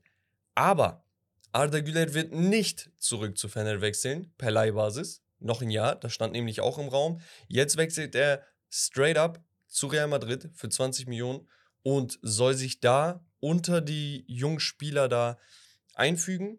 Er soll von einem Luka Modric lernen, gegen den er noch vor ein paar Monaten in der Nazio gespielt hat. Da hat Real Madrid selber noch was gepostet, sehr, sehr geil. Von Rivalen zu Dings so mäßig. Und ey, letztendlich, ich freue mich, weil ich freue mich auch. Wirklich. weil ich denke mir, okay, aus normaler Brille, neutral, ultra schwierig, sich da durchzusetzen. Extrem. Es wird, es wird eine Herausforderung werden. Der Transfer finde ich aber auch sehr gelungen für Fenerbahce zum Beispiel So. als Verein. Man muss einfach sagen, die Ablöse, ja, zweieinhalb über Ausstiegsklausel plus 10 Millionen Boni aber. Ist immer die Frage, kommt der zustande? Aber diese 20% Weiterverkaufsklausel, die ist halt eigentlich, glaube ich, auslösender Faktor gewesen am Ende des Tages. Ähm, Finde ich immer sehr, sehr gut. Benfica macht das ja auch häufig so, dass sie dann äh, so einkaufen mit Weiterverkaufsklausel. Best-Case-Szenario ist, der Typ setzt sich irgendwann durch in den nächsten drei Jahren, wird Stammspieler, übernimmt. Wenn er Stammspieler bei Real ist, unter 50, 60 Millionen wird sein Marktwert eh nicht sein, ne? Ja. als Stammspieler in dem Alter. Das heißt, okay, vielleicht kommt sein Marktwert auf irgendwie 80, 90 irgendwann. Du verkaufst ihn für die Summe. 20% bei 80 Millionen wären nochmal 16 Millionen drauf. Das heißt, bis dann zu hast dem du ein Zeitpunkt. Gesamtpaket von 45 Millionen, 46 Millionen gemacht. So, und so ein Transfer aus der Super League irgendwo, irgendwo hin Ja. ist schon verrückt. Unfassbar Und stark. Man muss halt so ein bisschen auch so die Historie anschauen. Ich hatte da bei Transfermarkt Official äh, auf Instagram so eine äh, Liste gesehen von Talenten, die Real Madrid verpflichtet hat, die 18 und jünger waren. Da hatte man Rodrigo auf Platz 1 für 45 Millionen. Ebenfalls ein Vinicius, der ein Jahr vor Rodrigo geholt wurde, auch für 45 Millionen. Ein Endrick, der Mhm. 2024, 25 kommen wird, für 37,5 Millionen. Mhm. Der ist sowieso einer der verrücktesten jungen Spieler, muss man tatsächlich sagen. Äh, auf jeden Fall ein Top 5 bis 10 Talent. Äh, Kamavinga für 31, Reinier, den man auch kennt, der Ja. bei ähm, Dortmund auch Dortmund, war. Der ist genau. gefloppt tatsächlich. 30 Millionen, jetzt hast du einen Alda Güler für 20, du hattest einen Varan 2011, 2012 für Sheesh. 11 Millionen, also da war so der Sprung. Marcelo 2006, 7 für 6,5 Millionen. Äh, Vallejo für 5 Millionen und Mancanas auf Platz 10 1971, Ja, okay. 72 für Okay, die Summe von wenn- 48. Wenn wir den jetzt mal rausnehmen, haben wir neun Spieler. Davon sind zwei nicht eingeschlagen. Ja, äh, Davon zwei sind zwei nicht, nicht, Brasilianer. Brasilianer. Davon ist einer äh, nicht eingeschlagen. Das war Vallejo, nicht so richtig eingeschlagen. Und äh, Ranier Ja. nicht eingeschlagen. Ansonsten alles Topspieler geworden, muss So. man halt sagen. Ne? Und ich bin ehrlich, ich bin nicht der größte Real Madrid-Fan, aber natürlich jetzt mit Jude Bellingham und ihm, das wird ziemlich geil, Digga. Also, Nicht nur die. Also, wir haben noch einen Chouamini, wir haben noch einen Kamavinga, wir haben Valverde. Vinicius und äh, Valverde. also es ist verrückt, und, was und, Real. Madrid da wieder macht. Für die Summe muss man sagen, du machst da nichts verkehrt. Also kannst du auf jeden Fall investieren. Vor allem, wie gesagt, ich halte viel von Arda. Jetzt kommen die ganzen Leute wieder, äh, Türken, die pushen ihre Talente. Ja, normal, aber ganz Europa wollte ihn, Leute. Ja. Und das liegt nicht am Emre Mor-Hype, der irgendwie kurz bei einer EM zwei, drei gute Spiele gemacht hat und dann durchgedreht ist, sondern der Typ spielt seitdem er 15 ist bei der U, äh, U19, ne? International wurde er zum besten Spieler gewählt, spielt seit zwei Jahren Profi, mit 16 schon, mit 17 direkt 17 Jahre, 16 Tage oder so hat er sein erstes Tor gemacht, international gespielt, unter sehr, sehr guten portugiesischen Trainern, ne, mit Vitor Pereira und äh, Jorge Jesus. Und der Typ hat was, der hat was. Ja, und safe. Nationalität mal ausgeblendet, ne? wenn ihr diese Hype-Sache mal vergesst und nur wirklich den Spieler anschaut, er, er, ist, er ist Linksfuß, er hat einen schweren, ähm, äh, also einen tiefen Schwerpunkt. Schwerpunkt, ne? Dadurch ist er flink auf dem Bein. Er hat so, ein, so eine Ader von äh, Iniesta auf engem Raum, hat aber auch so einen Riecher wie, wie ein Robin, hat aber butterweiche Flanken, Übersicht, Starken Außenriss. Mindset, ja. Also der hat alles. Nur das Ding ist halt, musst du fördern. Hat Real genug Zeit, genug Platz, genug Minuten, wird die Zeit dann letztendlich zeigen. Aber ich finde sehr, sehr geil, was da passiert ist. Auf der anderen Seite muss man auch sagen, Ömer vom Barca-Universum hat das auch gesagt. Einer der Hauptgründe, warum Barca, äh, Real diesen Transfer gemacht hat, war einfach um, ja, äh, kann man nicht anders sagen, Schwanzvergleich. Sie mussten Barcelona irgendwie ausstechen und sagen, hey, weißt du was, ihr wollt einen Spieler, wir holen ihn. Aber So, ich muss, muss auch ehrlich, ehrlicherweise gestehen, die Art und Weise der Kommunikation von Laportas Seite in der Öffentlichkeit war Dumm. also Dumm. absolut dumm. Also das so anzupriesen, das so öffentlich dahin zu stellen, Erklär mal nochmal, dass sie Deko dahin geschickt genau, haben, Deko dass er das haben, öffentlich dass, sagt. er, dass der Deal so gut wie fix ist, die, äh, sehr gute Gespräche, es sieht danach aus, wir werden es wahrscheinlich bald verkünden und so weiter Ja. und so fort. Ey, So. ganz ehrlich, bei so einer Summe, die im Raum stand, musst du mit äh, Konkurrenz rechnen, dass da irgendjemand nochmal ankommt und sagt, hey, weißt du was, ganz ehrlich, ich zahle einfach mehr, weil am Ende des Tages, so viel ist es dann doch nicht. Ja. Der So, und heutigen auf der Zeit. anderen Seite hat vielleicht ein Mesut Özil ein gutes Wort eingelegt, meinte, ey, der Junge so und so, hat er auch tatsächlich gemacht. Er hat sich Ja. öffentlich auch zu ihm geäußert, meinte, das wird der nächste Superstar, ich bin mir da ziemlich sicher. Das ist eines seiner Vorbilder gewesen, deswegen auch vielleicht die Real Madrid-Liebe so. Und der hat auch zusammen mit ihm gekickt. Ich finde, summa summarum, das Ganze sehr, sehr geil. Nochmal eine Sache zu den Fener-Fans. Einige sind stinksauer, besonders diejenigen aus der Türkei. Und äh, gewissermaßen zu Recht. Ich will da gar nicht schmälern an der Art und Weise, wie der Transfer jetzt oder wie die Transferanfrage äh, abgelaufen ist, weil man ging davon aus, dass Arda noch ein Jahr bleibt Mhm. und dann erst verhandelt, unabhängig von der Ausstiegsklausel. Ähm, man hat sich gewünscht, dass er zumindest verhandelt, dass er nochmal per Leihbasis sonst zurückkommen wollen würde. Hat er aber abgelehnt. Er meinte, ich will so schnell wie möglich ins Ausland. Ähm, so kam so ein wenig unerwartet. Der Vater ist so als Berater quasi in die ganze Sache rangegangen. Der kriegt jetzt, glaube ich, auch nochmal 10, 15 Millionen Handgeld und sowas. Also das ist eine äh, stattliche Summe. Nur das Ding ist, am Ende des Tages, es wirkt ein wenig undankbar auf die Fener-Fans, weil die gesagt haben, ey, wir haben dich gepusht, überall in der Türkei, egal welches Auswärtsstadion du gespielt hast, alle waren auf deiner Seite, jeder hat dich gepusht, jeder hat dich als unser gesehen. Mhm. Selbst Gala-Fans haben gesagt, Digga, der Junge ist richtig geil, Digga, ich wünsche ihm nur das Beste, so, weißt du, und das sind Erzrivalen. Und das ist halt das Komische, dass er jetzt so schlagartig gesagt hat, nee, gar keinen Bock mehr, ich will hier so schnell wie möglich weg. Vor allem, du hast zuletzt erst äh, Pokalerfolg mit Fener gehabt, ähm, du hast ein erstes Länderspieltor gemacht und ich glaube, das war auch ausschlaggebend dafür auf so einer Bühne, dass die Leute nochmal ernst machen wollten bei ihm. Aber man hat verkündet den ganzen Sommer über, dass man die Mannschaft um ihn herum bauen möchte. Als 18-Jähriger. Wir holen Dzeko, wir haben ein Batshuayi, wir haben, keine Ja. Ahnung, ein äh, gutes, gutes Team so drumherum. Und vor allem die Fener-Abgänge in der letzten Zeit zeigen ja, dass Fener sehr, sehr viel Qualität rausbringt. Ne? Also Mhm. Vedat Muriki, ein Berisha, natürlich den haben wir nicht besonders entwickelt, aber Kim Min-jae, Elif Elmas und so weiter. Ne? Also die Reihe ist lang. Und dann denkst du dir, ey, Arda, weißt du was, wir machen alles, damit du zufrieden bist. Gib uns nur ein Jahr, wir werden Meister und dann kannst du erhobenen Hauptes gehen. Hat er nicht gemacht, deswegen sind einige abgefallen. Verstehe ich.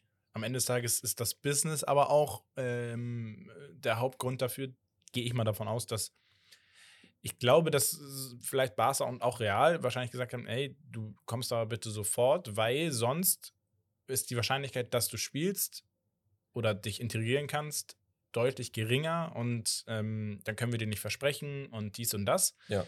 Ähm, und dann ist es halt so, das macht was mit dir. Er ist noch jung, unerfahren. Wenn da ein Real Madrid und ein Barcelona stehen, dann sagst du, ganz ehrlich, jetzt oder nie. Und dann sagst du auch, ja, okay, ich will dieses eine Jahr hier nicht mehr, weil das ist die Chance meines Lebens. Ich versuche es, ähm, in die Fu- Fußstapfen von einem Üsi vielleicht zu treten oder sonst wen. Ähm, also deswegen macht ihm nicht zu viele Vorwürfe. Er wird euch, glaube ich, trotzdem auch als Nationalmannschaft viele schöne Momente bescheren, und wo, wo ihr darauf stolz sein könnt. Und er wird immer dankbar sein, das Wappen getragen zu haben. So. Ja, hat er auch selber so gesagt. Kommen wir zu Romarios Gerüchteküche. Und da haben wir ein paar interessante Gerüchte definitiv gehabt. Ja. Ähm, fangen wir mit einem Lacher an. Da sind wir nämlich bei Fenerbahce, von Fenerbahce zu Fenerbahce. Und zwar, Wilfried Zaha ist vereinslos seit dieser Saison, Wa wa warum kommst du mit einem Lacher? weil er sich zeitgleich mit drei Mannschaften geeinigt hat auf einen Transfer. Ach so meinst du, ja. Und da zählt Fenerbahce als einer, einer der drei dazu. Ebenfalls Lazio Rom und Al-Nasser. Ähm, und ja, das ist die Situation. Man weiß nicht, wie man das machen kann, warum er das gemacht hat. Also, guck mal, meine Information, die ich habe, ist, dass er absolut nicht nach Saudi-Arabien wechseln möchte. Und diese Information ist auch so seit zwei Wochen ungefähr im Umlauf. Mhm. Das heißt, Al-Nasser würde ich per se ausschließen, egal was jetzt die Medien sagen, dass er sich geeinigt hat und bla bla bla. Ja. Noch dazu, Lazio kann ich mir vorstellen, international dabei. Ich glaube, Mhm. CL. Ja. ja. Ist auf jeden Fall ein wenig attraktiver, vielleicht von der, von der Liga her, als die Türkei. Was heißt vielleicht? Auf jeden Fall. Definitiv, ja. Ähm, aber in der Türkei, A, das Angebot ist besser, Mhm. weil sie mehr Handgeld geben, mehr äh, jährliches Gehalt, ne? Und die Boni auch. Das heißt, er kriegt über 5 Millionen Handgeld, über 5 Millionen Jahresgehalt. Sehr, sehr geil. Und natürlich in Istanbul Währung, Unterschied, du kannst leben wie ein König. Also ehrlich, ich könnte mit dem, was ich jetzt verdiene, Romme, rübergehen und wie ein König leben. Ne? Wenn ich hier 600, 700 Euro Onlinehandel machen würde, in der Türkei bist du ein König damit.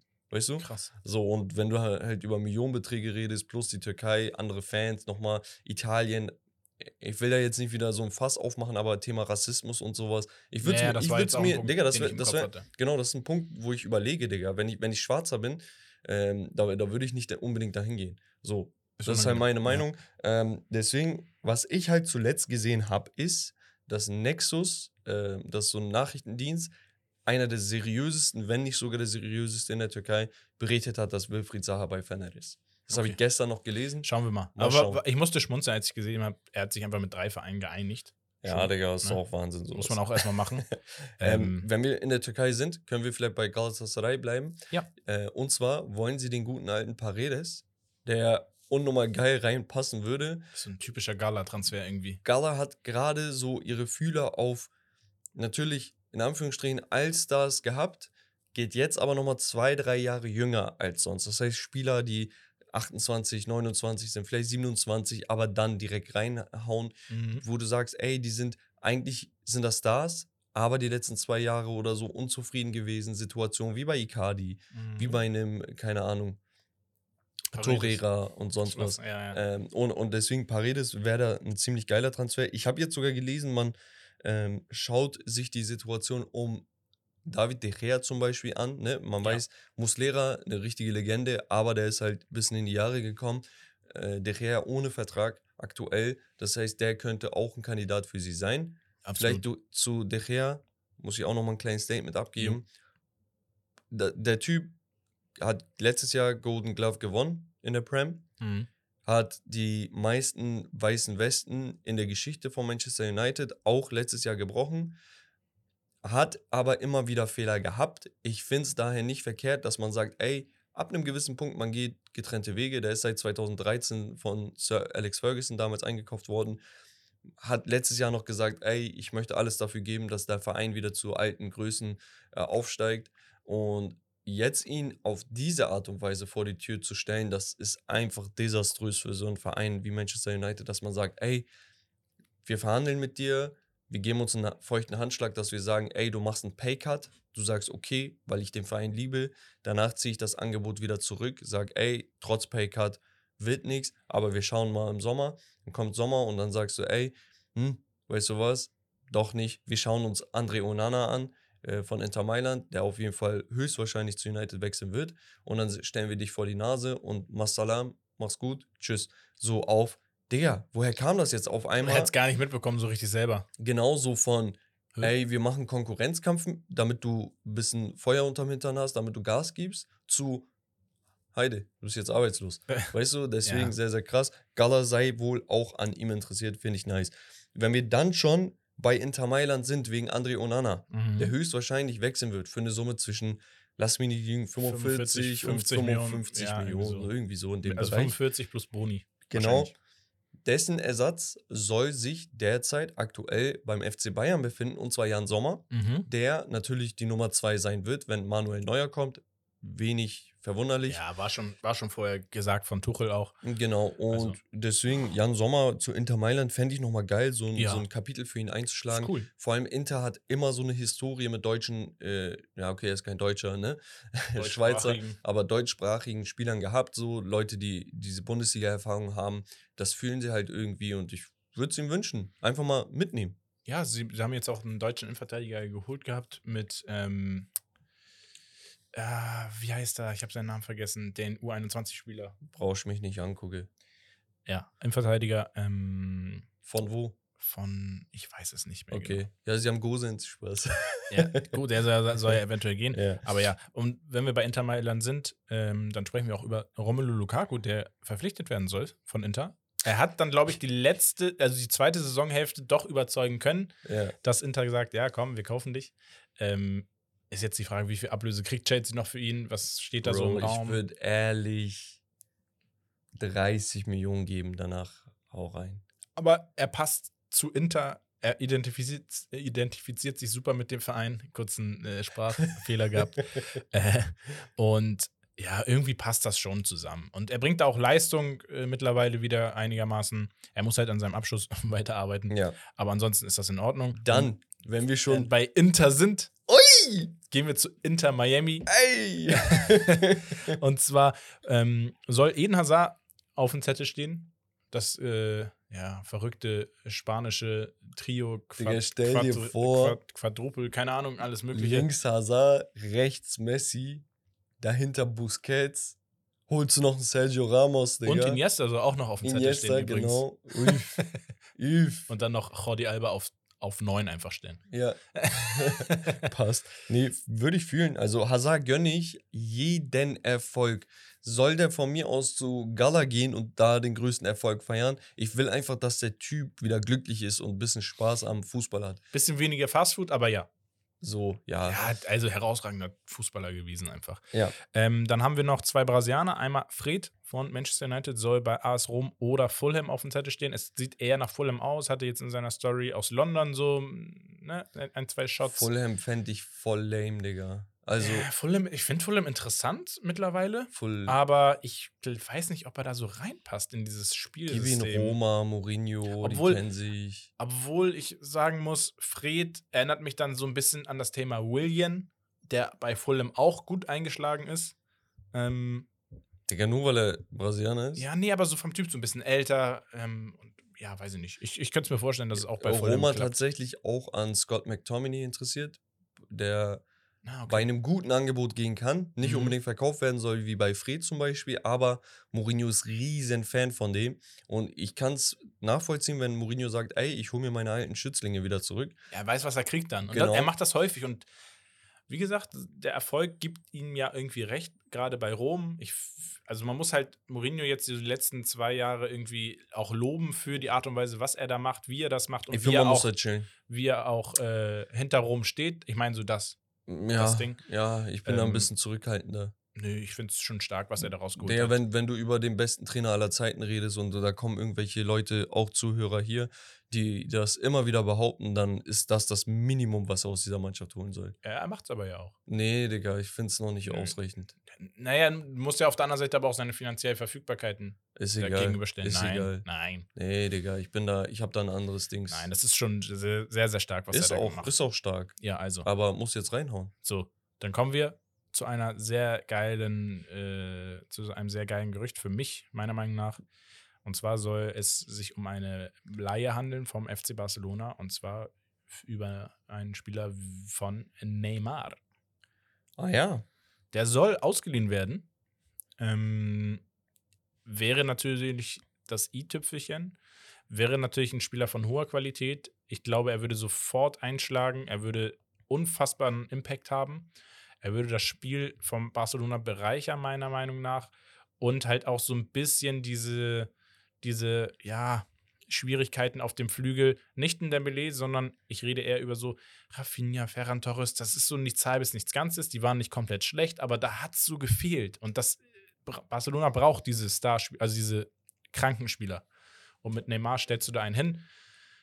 Vielleicht schaffst du es dadurch, ein, ein, zwei Spieler auch zu pushen, einfach von der Qualität, die dahinter stehen, die dann Einsatzzeiten nutzen. Und ähm, wäre brutal. Ja, Gänsehaut. Wäre absolut Also geil. da, da bin ich absolut bei dir. Fußballromantik, so und so, ja, nochmal Ja. würde ich fühlen. Äh, Neymar, e eben über Eden Hazard gesprochen. Neymar wünsche ich genau dasselbe. Ich will einfach, dass dieser Typ Spaß am Fußball hat, weil er uns Jahr für Jahr für Jahr Spaß am Fußball gucken Und, die, bereitet und hat. das, das Wahrscheinliche daran ist einfach, dass Paris gesagt hat, angeblich, dass sie, glaube ich, 70 Prozent oder so des Gehalts übernehmen würden. Der nimm ich. Ja, Junge, safe.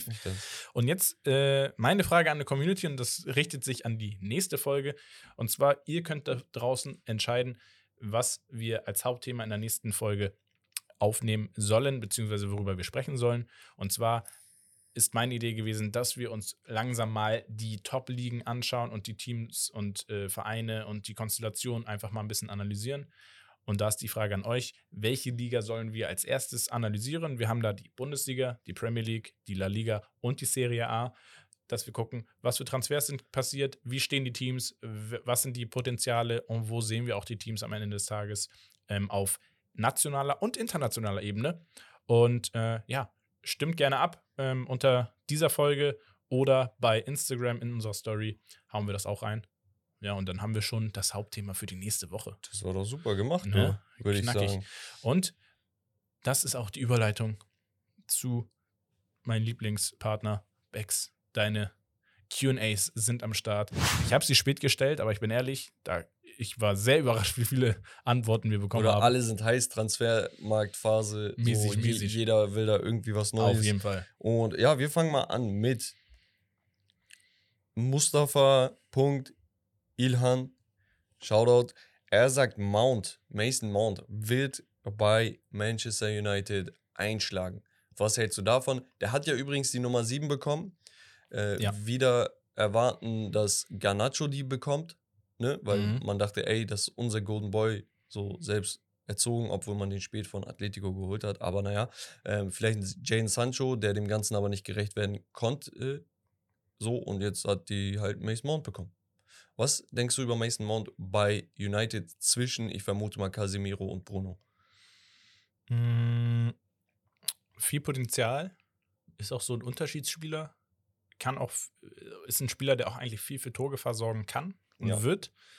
Ich glaube, dass er sich gut integrieren wird unter Ten Hag. Ich denke, dass er da eine klare Idee hat mit dem Spieler. Das ist halt ein Trainer, der Ideen hat bei seinen Transfers. War sein absoluter Wunschspieler. Deswegen wird er meiner Meinung nach einschlagen.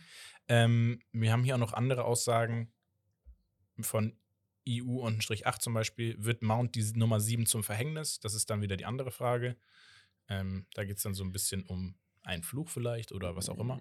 Nee, wird schon passen. Und äh, T-SC71 sagt, ich sage, Man United kommt nicht mal in die Top 5 in der neuen Saison. Ja, er sagt aber auch, ich sage, dass Newcastle bis in das Halbfinale der Champions League kommt. Also, weißt du? Äh, also, wir feiern Newcastle auch, ne? Das wisst ihr mittlerweile.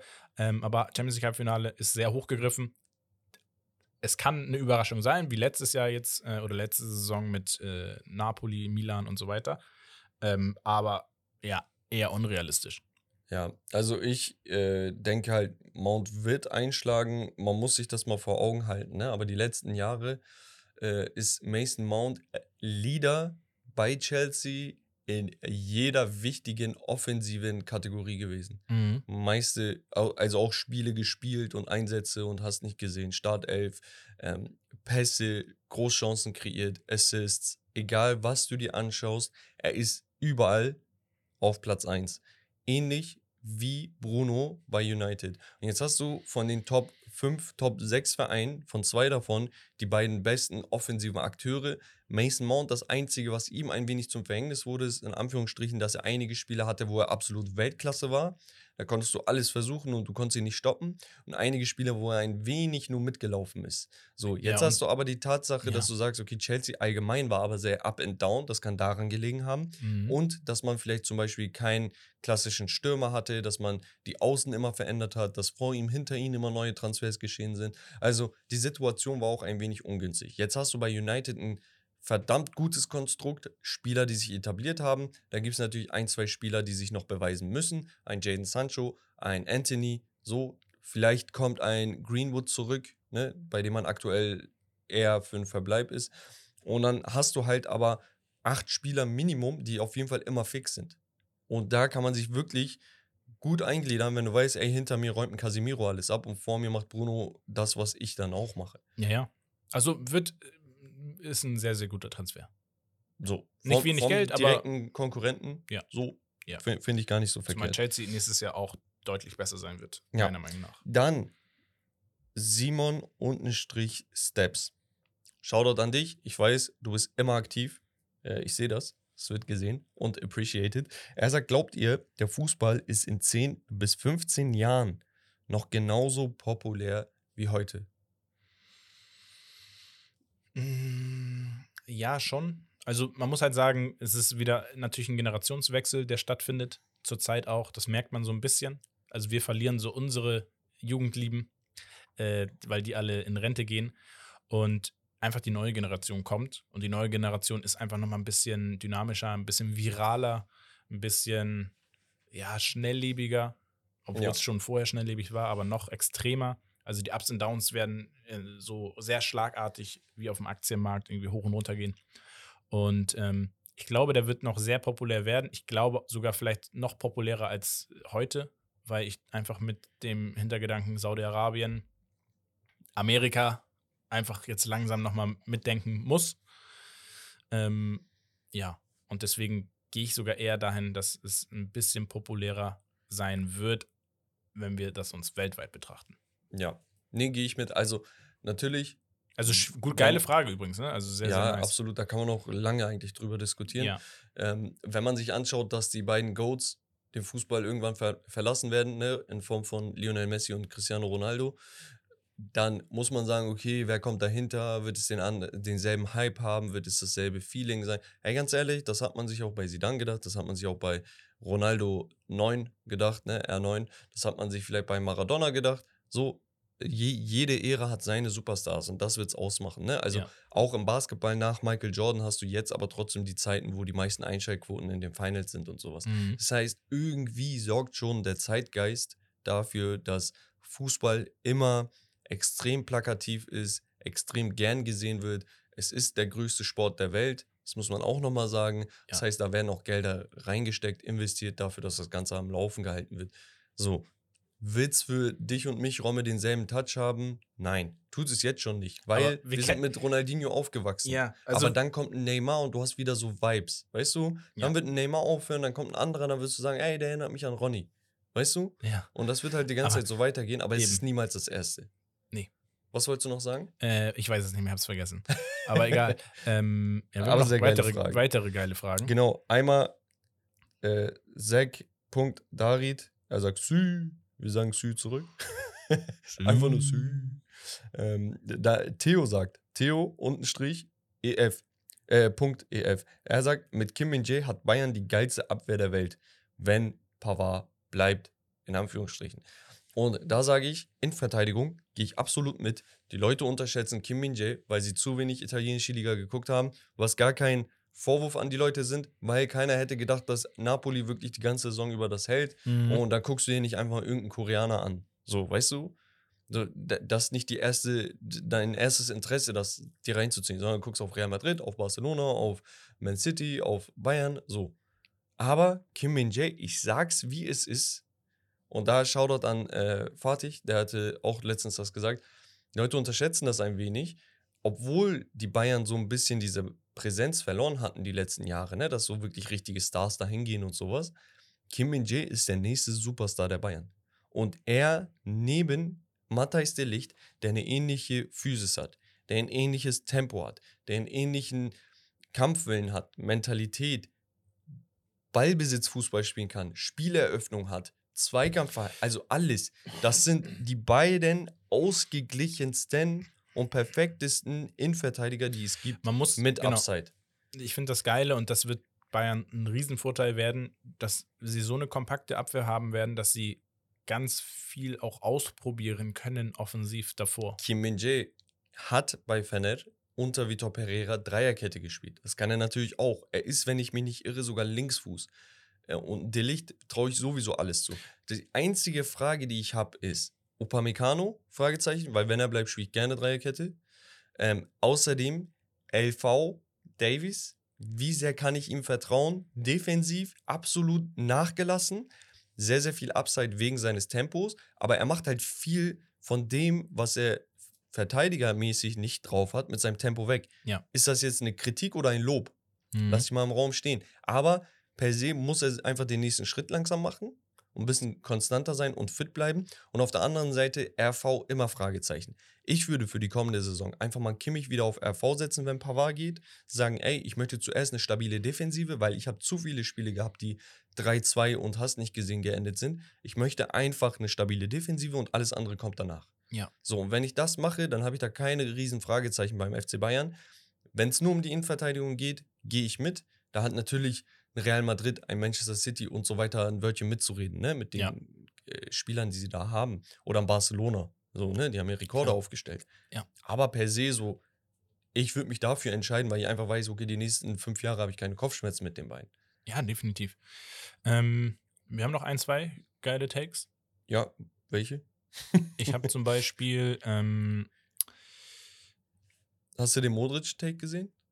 ja, ist ein, ja, ist wieder so ein klassischer Diskussionstake. Es wurde gesagt ähm, von, Jivan.snk23. Er sagt, Modric ist kein Top 2 Achter aller Zeiten. Guck mal, bei sowas, ist ohne, die Frage, ohne zu sagen ja, nein, sag mir, wer besser ist. ist halt die Frage, siehst du einen Sidan als Achter? Eigentlich ja. Und dann hast du einen Sidan und einen Iniesta halt. Ja, aber ich bin ehrlich, ich hatte die Diskussion letztens mit Kollegen. Ja, du kannst, Modric, Iniesta kannst du diskutieren. Ich kann, guck mal, ich bin.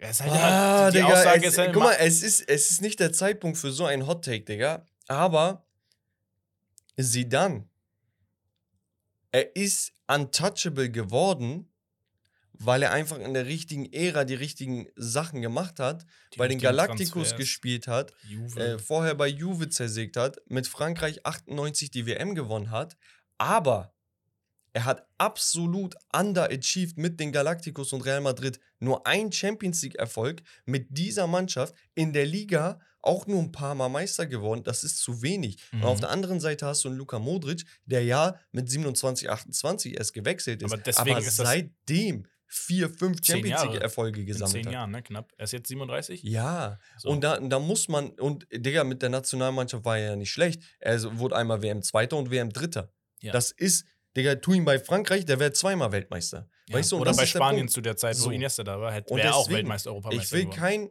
Riesenfass aufmachen.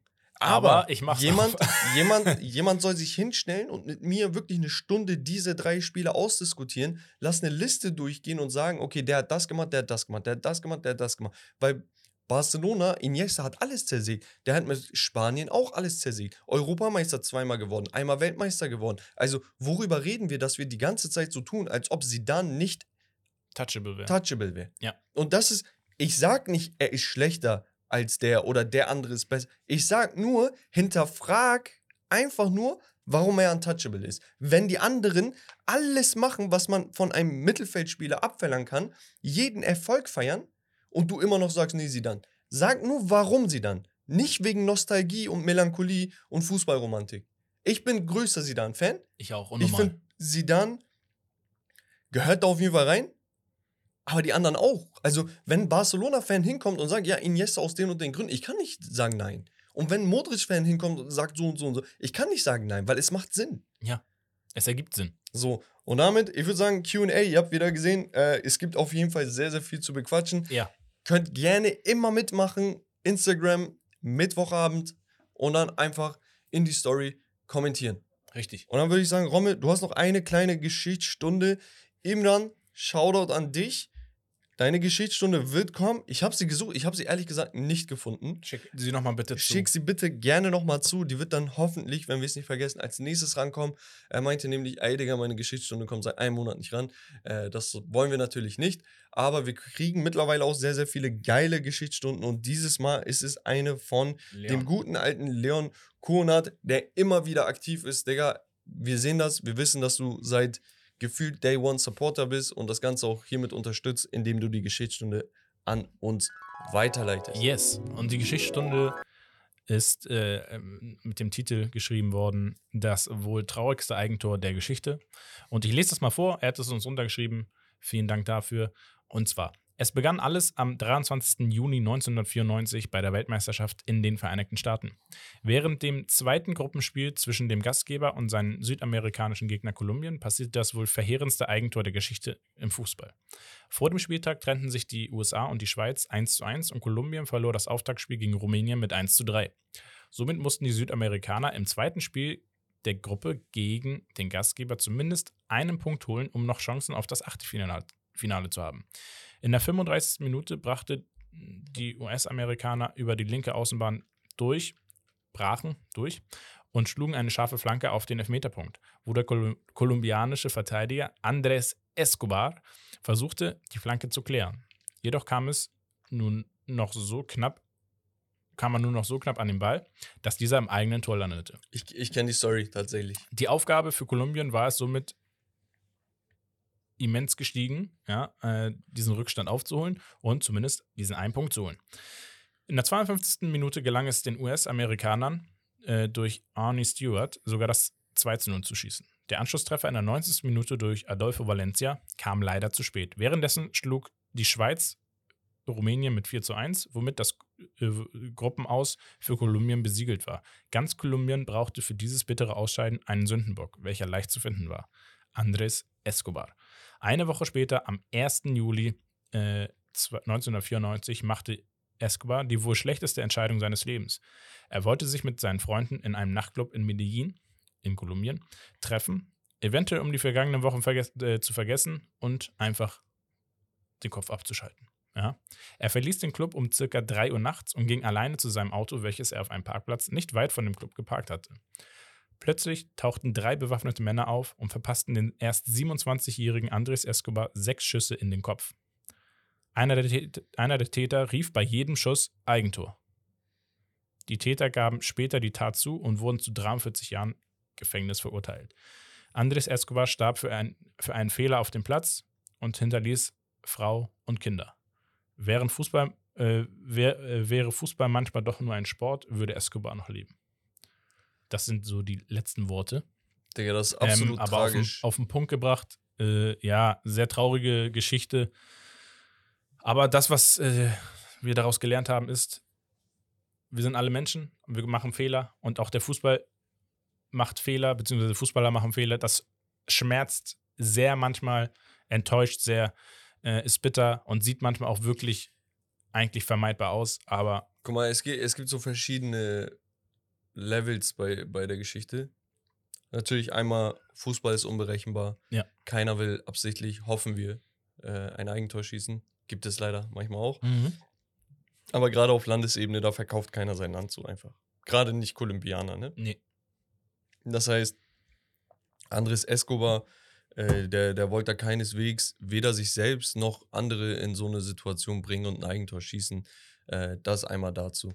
Dann, äh, zweiter Punkt ist, Digga, äh, ist schon ehrlich bisschen dumm, Digga, wenn du am 23. dieses Spiel hast, danach wahrscheinlich noch das letzte Gruppenspiel, ne, weil es Ja. sind ja immer drei Spiele. Das heißt, sagen wir drei Tage später, 26. Okay? Dann fliegt ihr raus und du bist fünf Tage später in Medellin, die eine Stadt, die dafür bekannt ist, extrem kriminell zu sein, gerade zu der Zeit, ne? 94 äh, hat man das Ja. ja. noch weniger im Griff gehabt als heute. Ja. Und äh, dass, dass du da jetzt unbedingt in einen Nachtclub gehst, als wäre nichts los, so mäßig. Da- Schwierig. Eine da- Woche später. Genau, da geht ja keiner hin und sagt, Digga, ey, weißt du was, du, komm, der braucht das. Die Wahrscheinlichkeit, Nee, dass die- du Stress hast, war sehr hoch. Genau, da, da sagt keiner, du brauchst das so auf, damit du wieder klarkommst, sondern die sehen dich und die denken, Digga, willst du uns verarschen?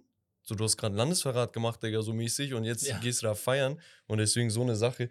Ähm, und aber, dritter Punkt, letzten Endes darf das nie irgendwie Entscheidungen aufs echte Leben nehmen und dann jemand da umgebracht werden. Ich finde es gut, dass die Leute im Knast gelandet sind, sollen die da verschimmeln, diese Penner.